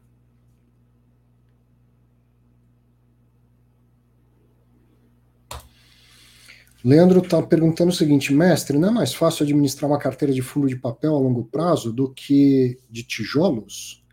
Qual seria mais rentável no período de reaplicação? Cara, Leandro. Acho que não é nem mais fácil, nem mais difícil. São mercados diferentes, características diferentes. Lembra que papel é papel, tem prazo de vencimento, seu dinheiro vai voltar, ponto, acabou. E tijolo não. Tijolo ele é perpétuo, desde que bem administrado e com reinvestimentos para manter a, a atratividade daquele ativo. Então, são mercados diferentes. Pensar no longo prazo, longo prazo mesmo, tijolo? Mas não, não é um melhor do que o outro, não. Ó, quem, quem é vivo aparece de vez em quando, hein? O grande Danilo Barbosa, só porque falaram do seu nome aqui. Falaram? Parece, falaram, perguntaram de FIINFRA. Agora. Ah, se tinha alguém fazendo cobertura de FIINFRA. Tem, tem. A gente está fazendo lá no, no BTG. Ah, primeiro a gente elaborou um, material educacional explicando quais eram as diferenças do fundo imobiliário, qual a diferença de uma debenture, né? E houve uma migração muito grande dos FDICs infra para a FIINFRA, né? Uhum. Outra instrução. Então, aqueles fundos que eram restritos para investidores institucionais, uh, eles migraram para investidor em geral. Então, nessa nova legislação, nessa nova enquadramento, você consegue aí nos FIINFRA, não no FIPE, tá?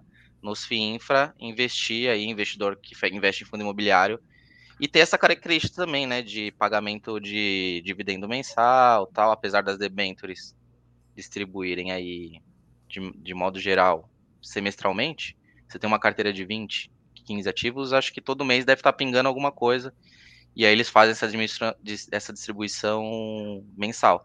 No caso uhum. de FIPE, se for uma debenture que tiver empacotada ali como por exemplo, por exemplo, o Nox ou Endurance, são debêntures ou de portos ou de, de transmissão, você vai ter o pagamento semestral. E faz parte do investidor, né? É, entender esses, essa, esses rendimentos caindo semestralmente e não precificar como fundo imobiliário, né? Porque não pagou naquele mês que o, que o fundo de infraestrutura é ruim. Não. E... Uma coisa até legal, você pensar que tem um fluxo que é semestral, ele é, acho que é mais fácil até de reinvestir do que o mensal, né? Às vezes mudou muito pouco de um mês para o outro, você fica naquela reinvisto, reinvisto, seis meses depois já mudou a conjuntura, né?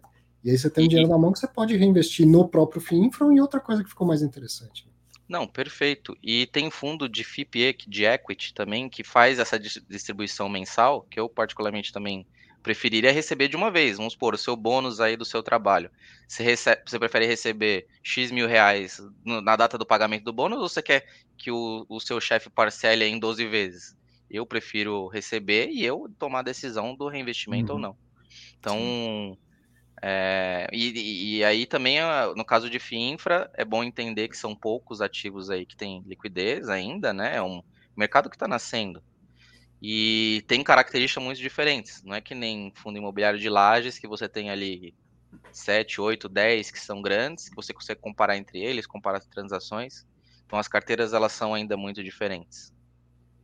É, a mecânica é parecida, negocia em bolsa, isento de imposto de renda, inclusive na venda da cota e tal, mas o investimento, no final das contas, é completamente diferente. E a carteira investida também, risco também, totalmente diferente. O Sérgio está perguntando se pretendo cobrir também os fiagros aqui nos fatos relevantes. Sim, Sérgio, na verdade, você veja que eu já estou cobrindo, digamos assim. É que nenhum deles tem mais do que 10 mil cotistas. Mas sempre na tabela dos que tem menos de 10 mil, tem aparecido uns Fiagro lá. Eu busco a informação no, no, no Clube FI. O Clube FI já está, então, indexando e trazendo as informações do Fiagro e eu estou colocando aqui. A hora que tiver o primeiro com mais de 10 mil cotistas, eu vou, vou falar e, quem sabe, até entrevistar o, o gestor. Como, por enquanto, eles estão funcionando muito como fundo de papel comprando CRA, fato relevante de fundo de papel é a emissão de cota. Né? E aí não dá para entrevistar o gestor porque ele entra em período de silêncio. Mas quem, assim espero que em breve a gente possa ter o primeiro fiagro com mais de 10 mil cotistas e um fato relevante que permita conversar com o gestor. Pergunta do Mário aqui, ó, se a marcação de mercado do CRI é a mesma ou semelhante à do Tesouro Direto. Sim, Mário, são títulos de, de renda fixa.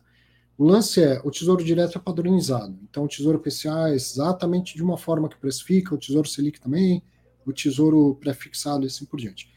Um título de renda fixa de crédito privado, ele não tem padrão. Então, posso misturar padrões diferentes?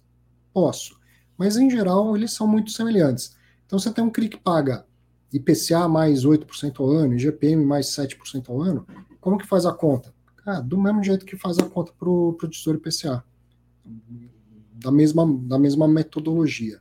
Então, é, é sim a mesma lógica é a mesma forma de, de precificar, mas para você tentar bater na, na, na, vírgula esse preço, você vai ter que entrar no caso do CRI lá no termo de securitização, pegar todas as definições, qual foi o valor de emissão, qual é a data de emissão, como que faz a atualização monetária e tudo para conseguir fazer o cálculo, mas, mas sim.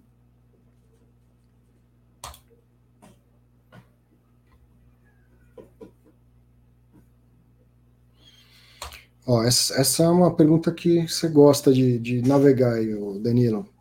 Está perguntando o FIP 11B, que é um fundo de gestão passiva de galpões e lojas. Tem algum risco dos galpões ficarem desatualizados e aumentar a vacância? Galpão de logística, ele desatualiza com, com frequência? Bom, é, você tem a, a, todo imóvel ele desatualiza se você deixar ele e não fizer a, a reserva ali para reinvestir no ativo e tornar, a gente chama de, F, de FRA, né? Fundo de reposição de ativo para tornar ele competitivo aí com a evolução do mercado. Isso pode acontecer em fundos de gestão passiva. A gente viu aí acontecer em diversos deles. Uh, e e, e, aí ficar desatualizado é no sentido de, acho que tecnológico, né? Eu acho que no, no de galpão isso é um pouco dirimido, porque a questão do, do, das lajes elas evoluem mais, a questão de, de tecnologia é muito maior. No de galpão, dependendo da localização e do seu ativo, é, e, a, e, a, proposta ali do seu ativo para o seu tipo de, de inquilino, ah, talvez não, não sofra tanto que nem as lajes, por exemplo. Por exemplo. Ah, no caso Geralmente de lojas a tecnologia embarcada do galpão geralmente é do próprio inquilino, né? E não do, do imóvel, né? Perfeito, perfeito. É, o, a necessidade do, do inquilino. Ele vem e faz as mudanças que precisa para ele operar, e aí ele opera daqueles 10, 15 anos. Aí quando vier o novo inquilino, provavelmente ele vai ter que remodelar esse layout e, e fazer. No caso de lojas, é, a loja, o que, é uma, uma, loja? É um espaço que pode funcionar qualquer coisa, pode ser um restaurante, um, se chama é. de loja, mas é um. E aí é importante a localização, né? Então, e a loja também funciona nesse sentido. Você pode ter um. A loja pode virar um banco, pode virar uma loja de chocolate, um restaurante e, etc. Eu acho que o risco, assim, é, da vacância vai mais no, no que tange a localização. Então, se o imóvel é bom, ele vai ter investimento, ele vai ter uh, pessoas interessadas em, em, atualizar esse tipo de imóvel, para que não tenha que tirar do. Acho que, que ele quis tocar no. tocar na questão de ter investimento do, do cotista, ou chamada de capital, ou retenção de é. dividendos para o possível investimento, né? De Mas eu acho maneira, que. Você, bom, você falou aí do, do, do FRA, do FRA, do Fundo de Reposição do Ativo. Pode não ser necessário uma modernização, mas uma uma boa manutenção ela é sempre necessária, né? E se isso não for feito, aí o ativo vai perder valor perfeito. mesmo. Perfeito, perfeito, perfeito. Pergunta do Anderson aqui se tem algum prazo de resolução para o caso do MXRF. Que eu saiba, não, não sei se o Danilo sabe, mas é, é uma decisão do colegiado que vai ser tomada em reunião do colegiado E recentemente eu vi no site da CVM que a reunião é semanal. Perfeito. Então, e não sei eu, como eu, vai ser. Eu tive uma reunião com um gestor que acho que não vale a pena citar nomes aqui. Ele é membro de, uhum. do, do conselho que participa dessas Voltei. Voltei Você agora. Você tá né? falando que, tá, que um gestor te falou, um gestor que é membro de conselho e tal.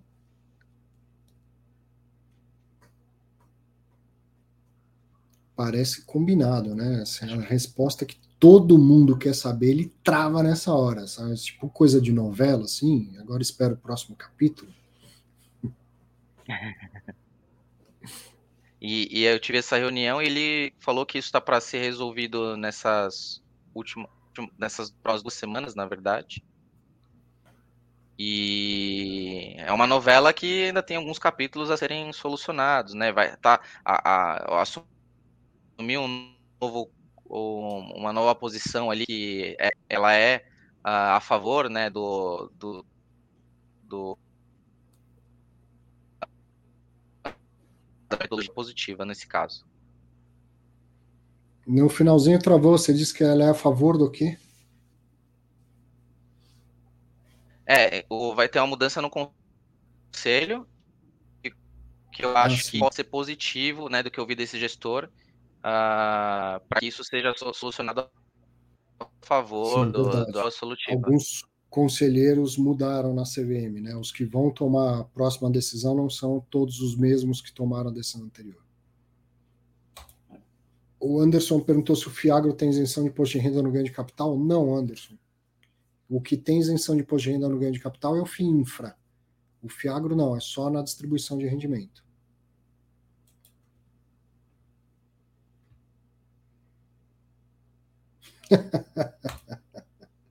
Adilson falando que eu virei a Xuxa dos fundos imobiliários. Manda um beijo para o meu pai, para minha mãe e um para você. Era isso mesmo, né? Beijo para quem? Para meu pai, para minha mãe para você. Era isso aí. Felipe Gabriel, professor, que seria uma operação compromissada. Como diz o nome, Felipe, uma operação que é feita com um compromisso que geralmente é de ser desfeita. Então é o seguinte: o Danilo é apaixonado por Fusca. E ele poderia, numa necessidade, precisar vender o Fusca. Só que ia ser uma dor no coração dele gigantesca. Então ele me procura e fala: Arthur, vamos fazer uma compromissada? Eu, você compra o meu Fusca com compromisso de me revender em até 60 dias. O que, que ele quer? Quer a grana. Na prática, ele está dando Fusca como garantia mas é, não é uma operação que se resolve ali, porque ele não quer correr o risco de eu pegar o Fusca e resolver vender para outra pessoa e ele não conseguir mais recomprar o Fusca dele. Então, essa é uma operação compromissada que é, geralmente é feita no mercado de, de renda fixa. Eu tenho um título público ou privado e eu vendo este título com o compromisso de eu poder recomprá-lo até uma determinada data. E, evidentemente, eu vou pagar um, um juro por isso ele, é, o título entra como uma garantia do, do para diminuir o risco de crédito. Então, muitos fundos de papel estão fazendo a sua alavancagem tá, por operações compromissadas. O cara está sentado, vamos dizer assim, num patrimônio de um bilhão de reais em CRI. Ele pega 10% disso e vende com o compromisso dele poder recomprar. Então entra uma grana, porque de fato ele vendeu, entra uma grana, e aí ele pode fazer operações com esse dinheiro e depois ele vai lá e recupera os títulos. Obviamente, se ele tiver o dinheiro para repagar esses títulos. Né? É, o compromisso de realizar a operação inversa, né? É o compromisso Oi? de realizar a operação inversa do que ele Isso. fez inicialmente. Isso. Essa é a operação compromissada, Felipe.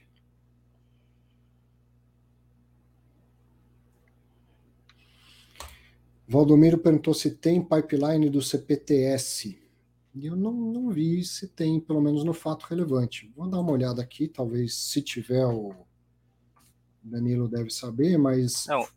fundo de papel não costuma muito mostrar, né? É, eu acho que a alocação do grande desafio do Capitânia é reduzir um pouco a exposição de FIIs aí, que deve estar em torno de 30 e 40%, né, bem alta.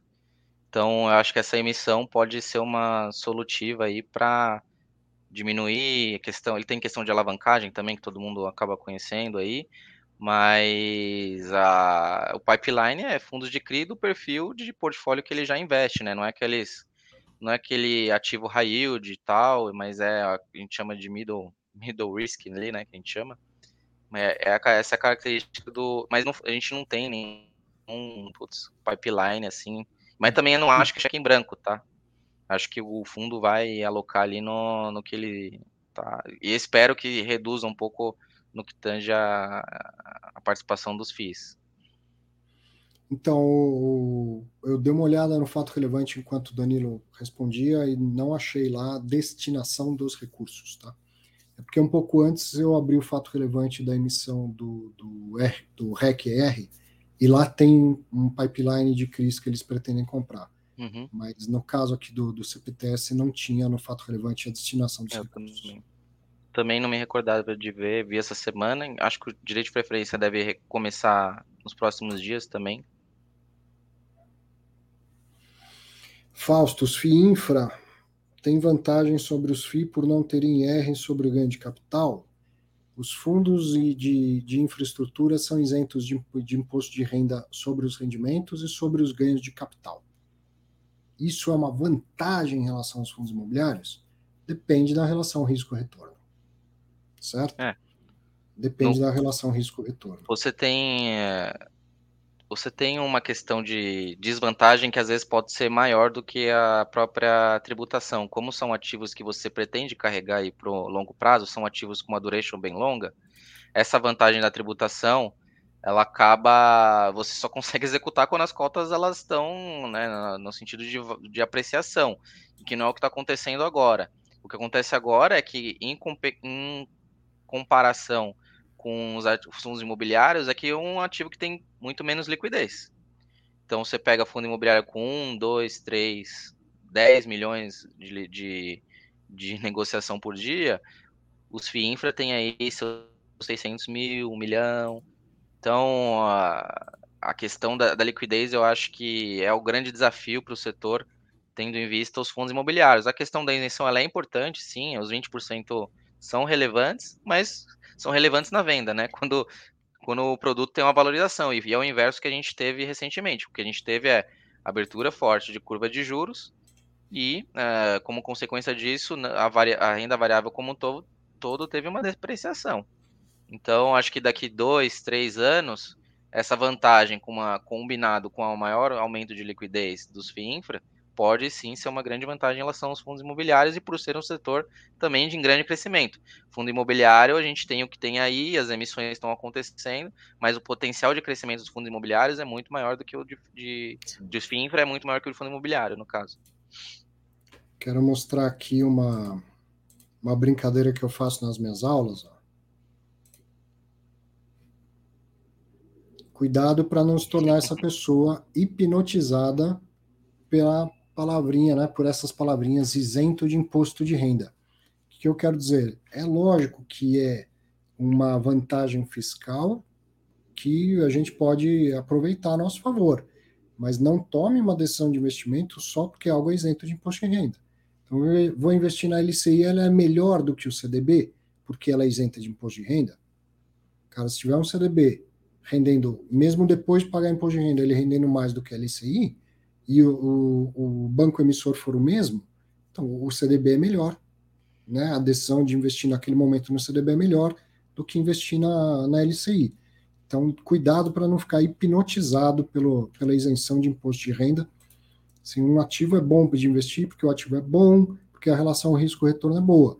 Adicionado a isso, tem, tem vantagem tributária? Maravilha mas muitas vezes você tem outros ativos não isentos com uma relação melhor e com uma rentabilidade boa. Não é por isso que você vai deixar de investir. Perfeito. Vamos ver se tem mais alguma pergunta aqui, ó.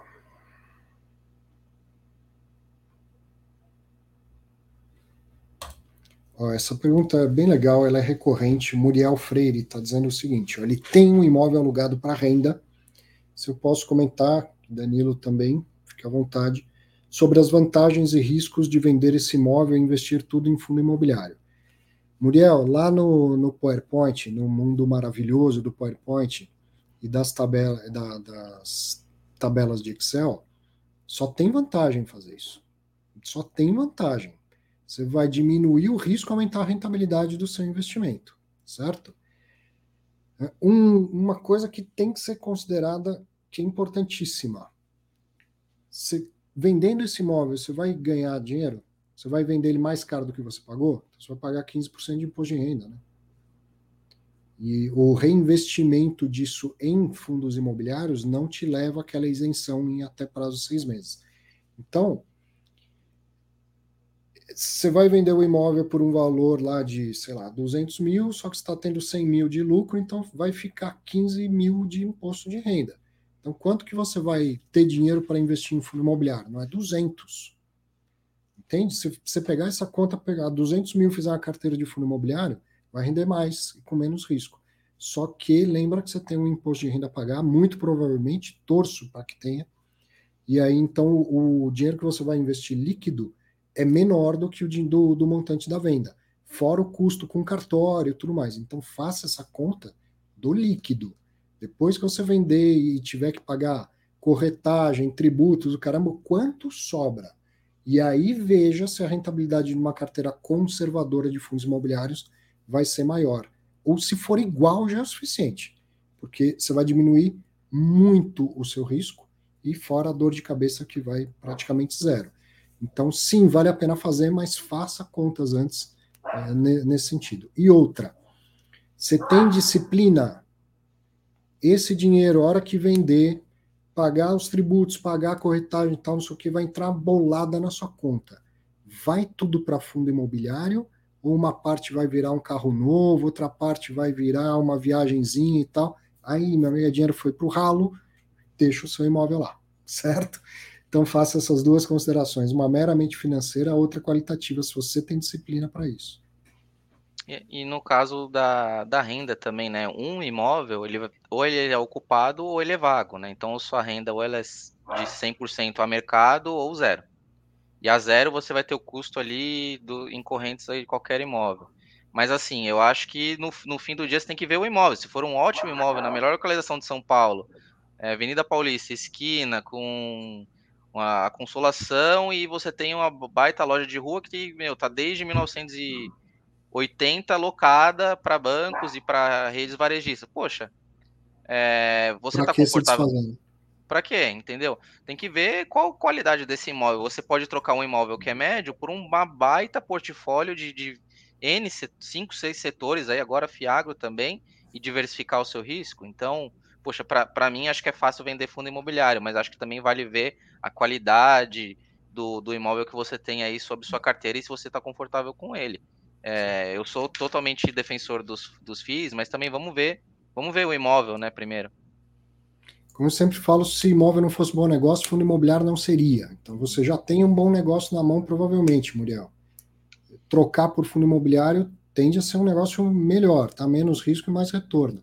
Mas faça bem as contas e veja também, como o Danilo ponderou, às vezes você tem um baita de um imóvel na mão que não é replicável e tal, não tem por que você desfazer. Agora começa a investir em fundo imobiliário, né? Vai investindo Pega o aluguel e investe em fundo imobiliário. O Adilson pergunta se eu invisto em IPO de fundo imobiliário ou espero para ver a performance. Adilson, eu invisto em ativo bom a preço bom. Se isso vai ser no IPO, no mercado secundário, tanto faz. Tá? Não, não é uma regra para mim não investir em IPO não é um impeditivo para mim. O que importa é ativo bom a preço bom. Vale para ação, vale para fundo imobiliário, qualquer coisa.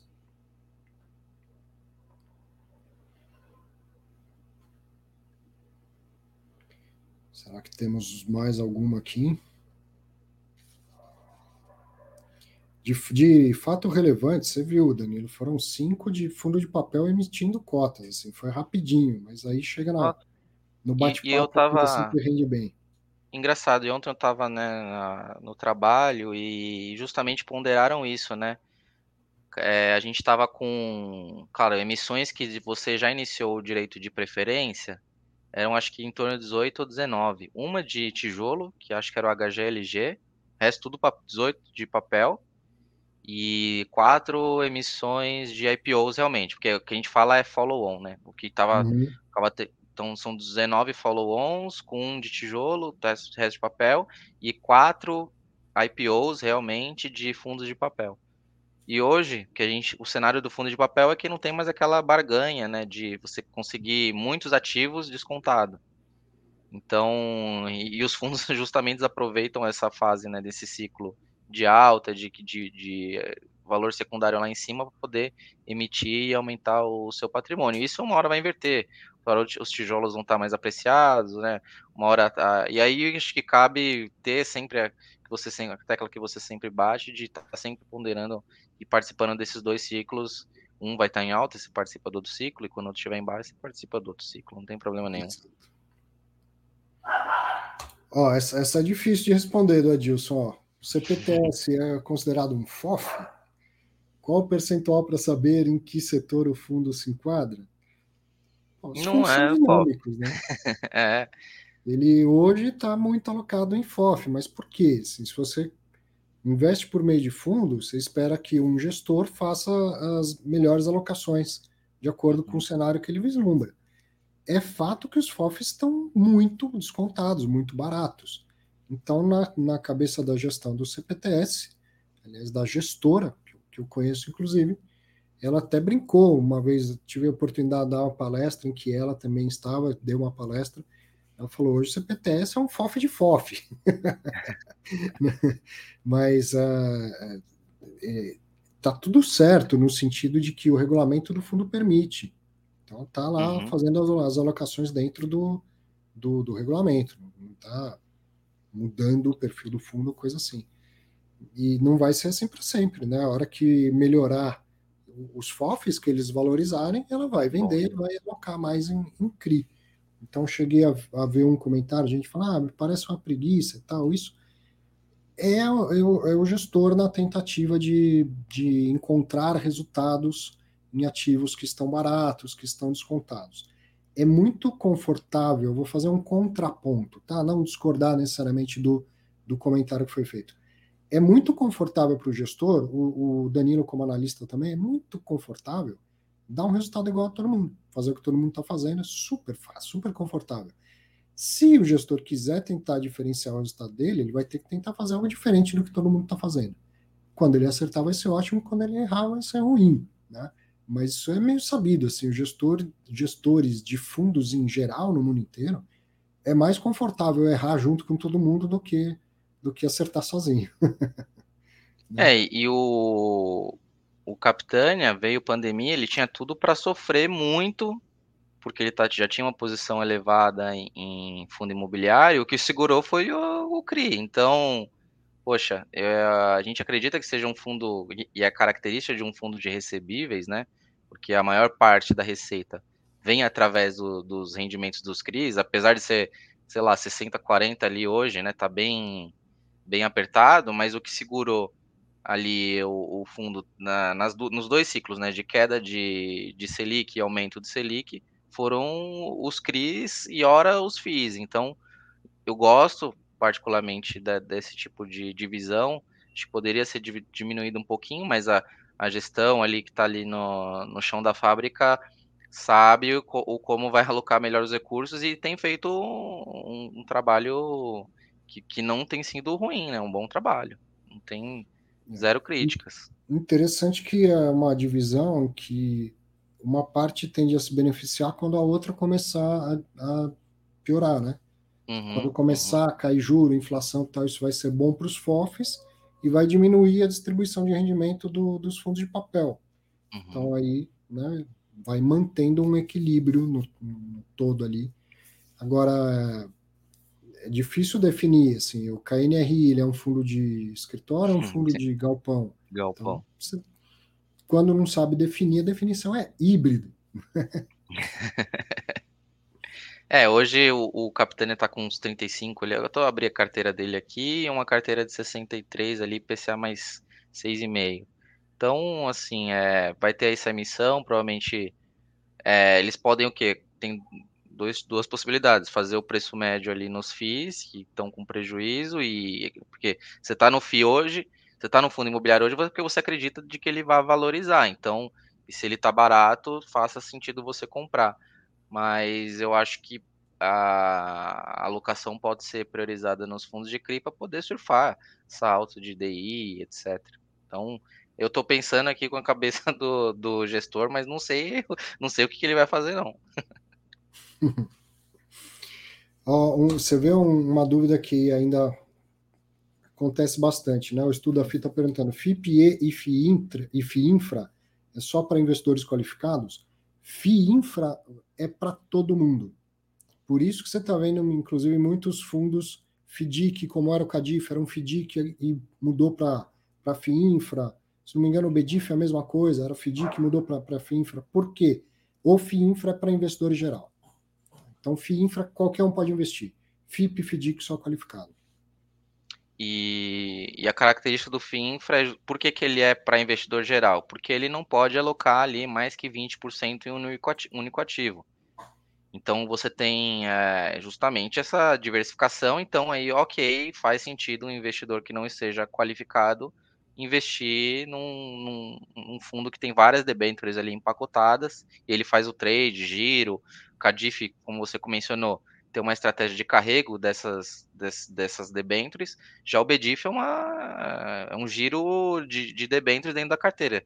Tem essa característica de comprar esses debêntures no mercado primário, esperar o lock-up, vender no secundário. O CADIF já carrega mais. Então você tem além dessas, dessas nuances né, de FII, infra, mas os dois são permitidos por um investidor não qualificado. Já o FIPE, você já vê aquela carteira com um, dois ativos, né, uma debenture só, uh, ou quatro, cinco ativos de transmissão e mais que 20% uh, em, eh, de alocação da carteira como um todo em um único ativo. Pergunta aqui do Edu Marcelino. Um fundo imobiliário qualquer merece estar a mais do que 10% da nossa carteira? Cara, pensando na diversificação, o ideal é que não. Mas às vezes, por algum motivo, você fala, putz, mas está um preço muito bom, um momento muito especial de eu reforçar minha, minha posição aqui e eu vou desenquadrar. Desde que você não exagere, né, a ponto de dobrar aí para 20% e tal, ah, desenquadrou, agora você tem 13% desse fundo. Depois você reenquadra fazendo seus novos aportes em, em, em, outros ativos e não mais nesse, certo? Mas o ideal é, é é evitar essa tentação, porque o que, que provavelmente está acontecendo, o Edu, se você começa a aumentar muito a posição num fundo, geralmente, geralmente, você está comprando o que está caro. Você não tem vontade de. Você olha para sua carteira, você não tem vontade de comprar o que está performando mal, você tem vontade de comprar o que está performando bem. Não estou falando de você especificamente, é, é, cara, praticamente da nossa natureza isso. Então você vai concentrando, isso diminui a diversificação, e aí a hora que o mercado virar, isso que você concentrou demais vai virar a, parte ruim do seu portfólio, o que é ok, normal, é para isso que se diversifica, é importante reforçar isso, mas a, a, o, problema é abandonar a diversificação e, e isso ir se tornando uma concentração. Geralmente a gente é levado nessa empolgação quando o fundo está performando bem. E aí provavelmente você está pagando caro, acima do patrimonial, coisas assim. E se ele está muito barato também, como não tem almoço de graça, deve ter algum problema, alguma coisa que aumenta o risco. E aí você está é, concentrando mais risco. Né? Ó, essa é uma dúvida conceitual aí, o Aguinaldo perguntando se não seria mais interessante se os fundos de CRI pagassem só a correção monetária e reinvestissem os juros. Minha opinião, para investidores, na, na, sua maioria, que acompanham um pouco, seria mais interessante. Para um investidor que tem consciência que ele está recebendo ali juros e correção monetária, meu dinheiro no meu bolso é a melhor coisa que tem. Depois eu decido o que eu faço com ele certo? Então, fundo de CRI não repõe a inflação? Não, ele põe no meu bolso. E aí eu decido se eu quero repor ou se eu quero gastar essa inflação. Uma decisão minha.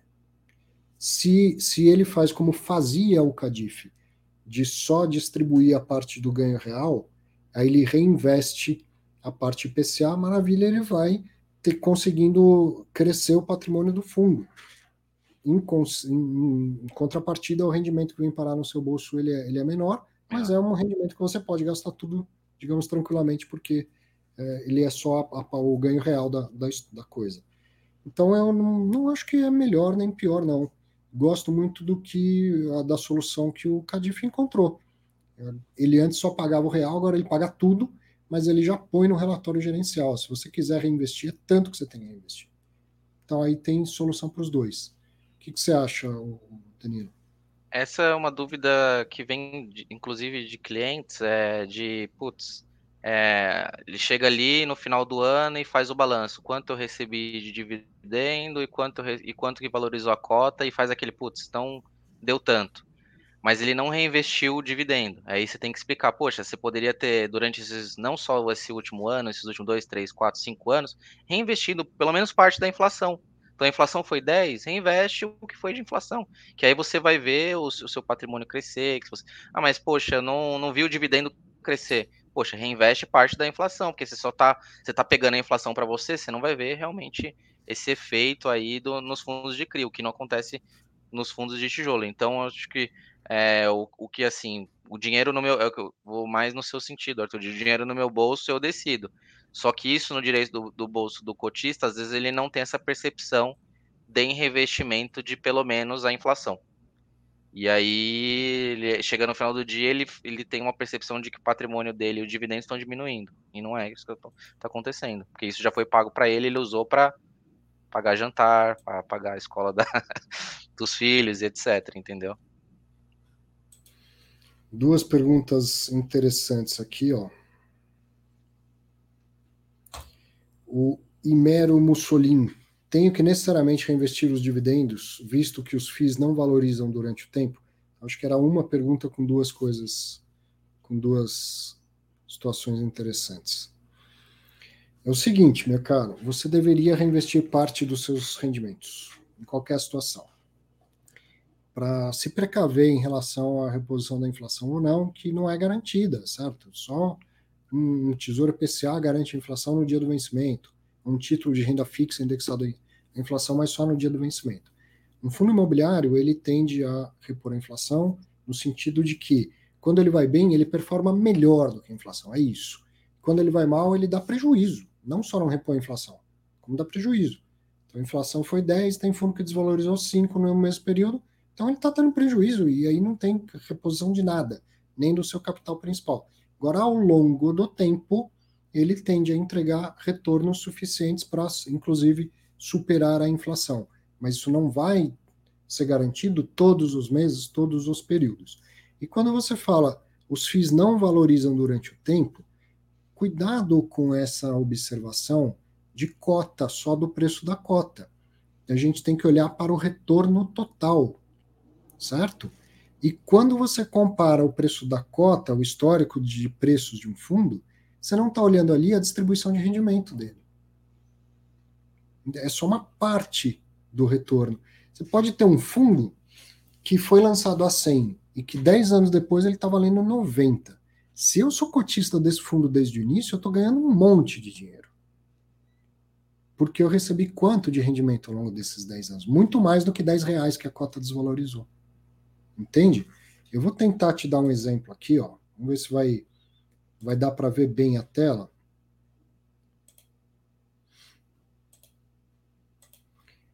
Eu entrei no, no Clube FI, coloquei o KNRI, gosto sempre de usar esse exemplo como esse fundo de exemplo, ele é grande e tem mais de 10 anos.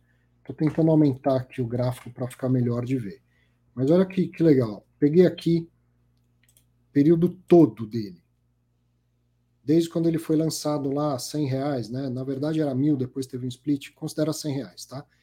Quanto que ele está agora? 135,51. Então, se você olhar só esta parte da rentabilidade, só, putz, 10 anos depois, o fundo está 35 reais acima. Ele realmente teve uma valorização insatisfatória nesse período. Pois é. Mas e quanto que ele distribuiu de rendimento nesse período? E então, ó, vou vir aqui, ó, incluir distribuições, tá vendo, ó? Opa. O valor da cota equivale a 253,88. Se eu colocar no 135,51 que ele está valendo hoje, tudo que ele distribuiu de rendimento nesse período é como se a cota estivesse valendo 253,88. Se o único retorno do fundo fosse na variação do preço da cota, então é como se a cota tivesse hoje 253 e não 135. Então, né, cuidado com esta percepção de que o fundo não valorizou porque a cota não valorizou. Lembra que o retorno total ele vem da, da venda, possível venda de, de cotas com lucro e mais o que entrou no seu bolso. Agora, o que, o que entrou no bolso não aparece né, nesse preço que você vê na tela do seu celular. Né? Tem que usar um sistema, um, procurar algo que te dê o retorno total, como eu acabei de te mostrar lá, por exemplo, no Clube FI, cliquei em incluir distribuições. Aí você enxerga. Então agora você pode continuar achando que é pouco, mas você já tem o dado completo para tomar sua decisão. Tá? Se você olhar só o preço de cota ao longo do tempo, você está desconsiderando uma parte importantíssima do retorno de um, de um ativo desse gerador de renda, que é a própria renda. Comentários? Alô? Pode falar. Não, que cortou aqui. Eu, não, eu perdi parte da, da sua explicação. Mas você falou do, do, do é, investimento. Que a gente tem que olhar a distribuição de rendimento junto, não só a cota. E o Humberto fez o mesmo comentário. Alguns valorizam-se ao longo dos anos, mas ele tem que considerar também o reinvestimento dos dividendos. E você mostrou ali, eu, vi a última imagem do. Você mostrou o valor da cota que seria atual, né? E, o que a é, gente faz é também ver quanto que subtrair esse valor total, da... colocando juntos os rendimentos que foram distribuídos. Isso.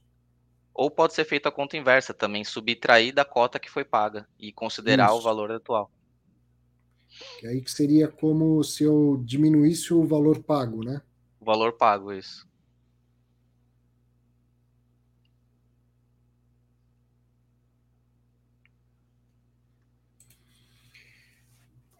O Novelo está perguntando se eu poderia comentar o imposto de 20% no lucro da venda do fundo imobiliário. Se no longo prazo não estaríamos invi inviabilizando a venda. Com inflação alta, o valor da cota pode ser predominantemente lucro.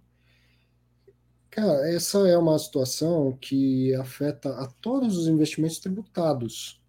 Existem investimentos isentos e, e agora tudo que é tributado, ele é tributado pelo ganho nominal, não é tributado pelo ganho real. Você não compra um imóvel por 100, vende por 200 e fala para a Receita, olha, só que a inflação foi 70 no período, então eu vou pagar imposto de renda só sobre 30. Entendeu? Então é uma característica da, da, da regra de tributação de qualquer tipo de, de investimento. Então, a meu ver, não inviabiliza. E lembra que você paga esse imposto sobre o lucro, né? não sobre o total da sua venda. Então, não, acredito que não. Mesmo imposto paga quem tem um negócio. Sobre faturamento, inclusive, não só sobre lucro. E isso não inviabiliza empreendimentos no país. Então, na minha opinião, não. Na minha também não. É, se fosse vender um imóvel, você também venderia sobre o, o lucro. Então, também pagaria imposto, transmissão e etc. E alguma coisa tem que dar para o governo, não tem, não tem escapatória. A não ser no caso de FIINFRA, né? Que você, é. você ainda você não tem. o Imero complementa a pergunta perguntando quanto ele deve reinvestir, já que ele usa o dinheiro dos dividendos. Então, eu tenho uma, uma resposta que eu acho bastante simples e eficaz. Tá? Ao invés de você se preocupar em cada um dos fundos quanto tem que reinvestir, pense no total lá do que você recebe, né, da, da, sua renda, e reinvista um pouquinho acima do que foi a inflação no período. Então, com isso, você vai se precavendo, porque no final das contas, o seu rendimento ele entra por cada cota que você tem, pelo número de cotas que você tem.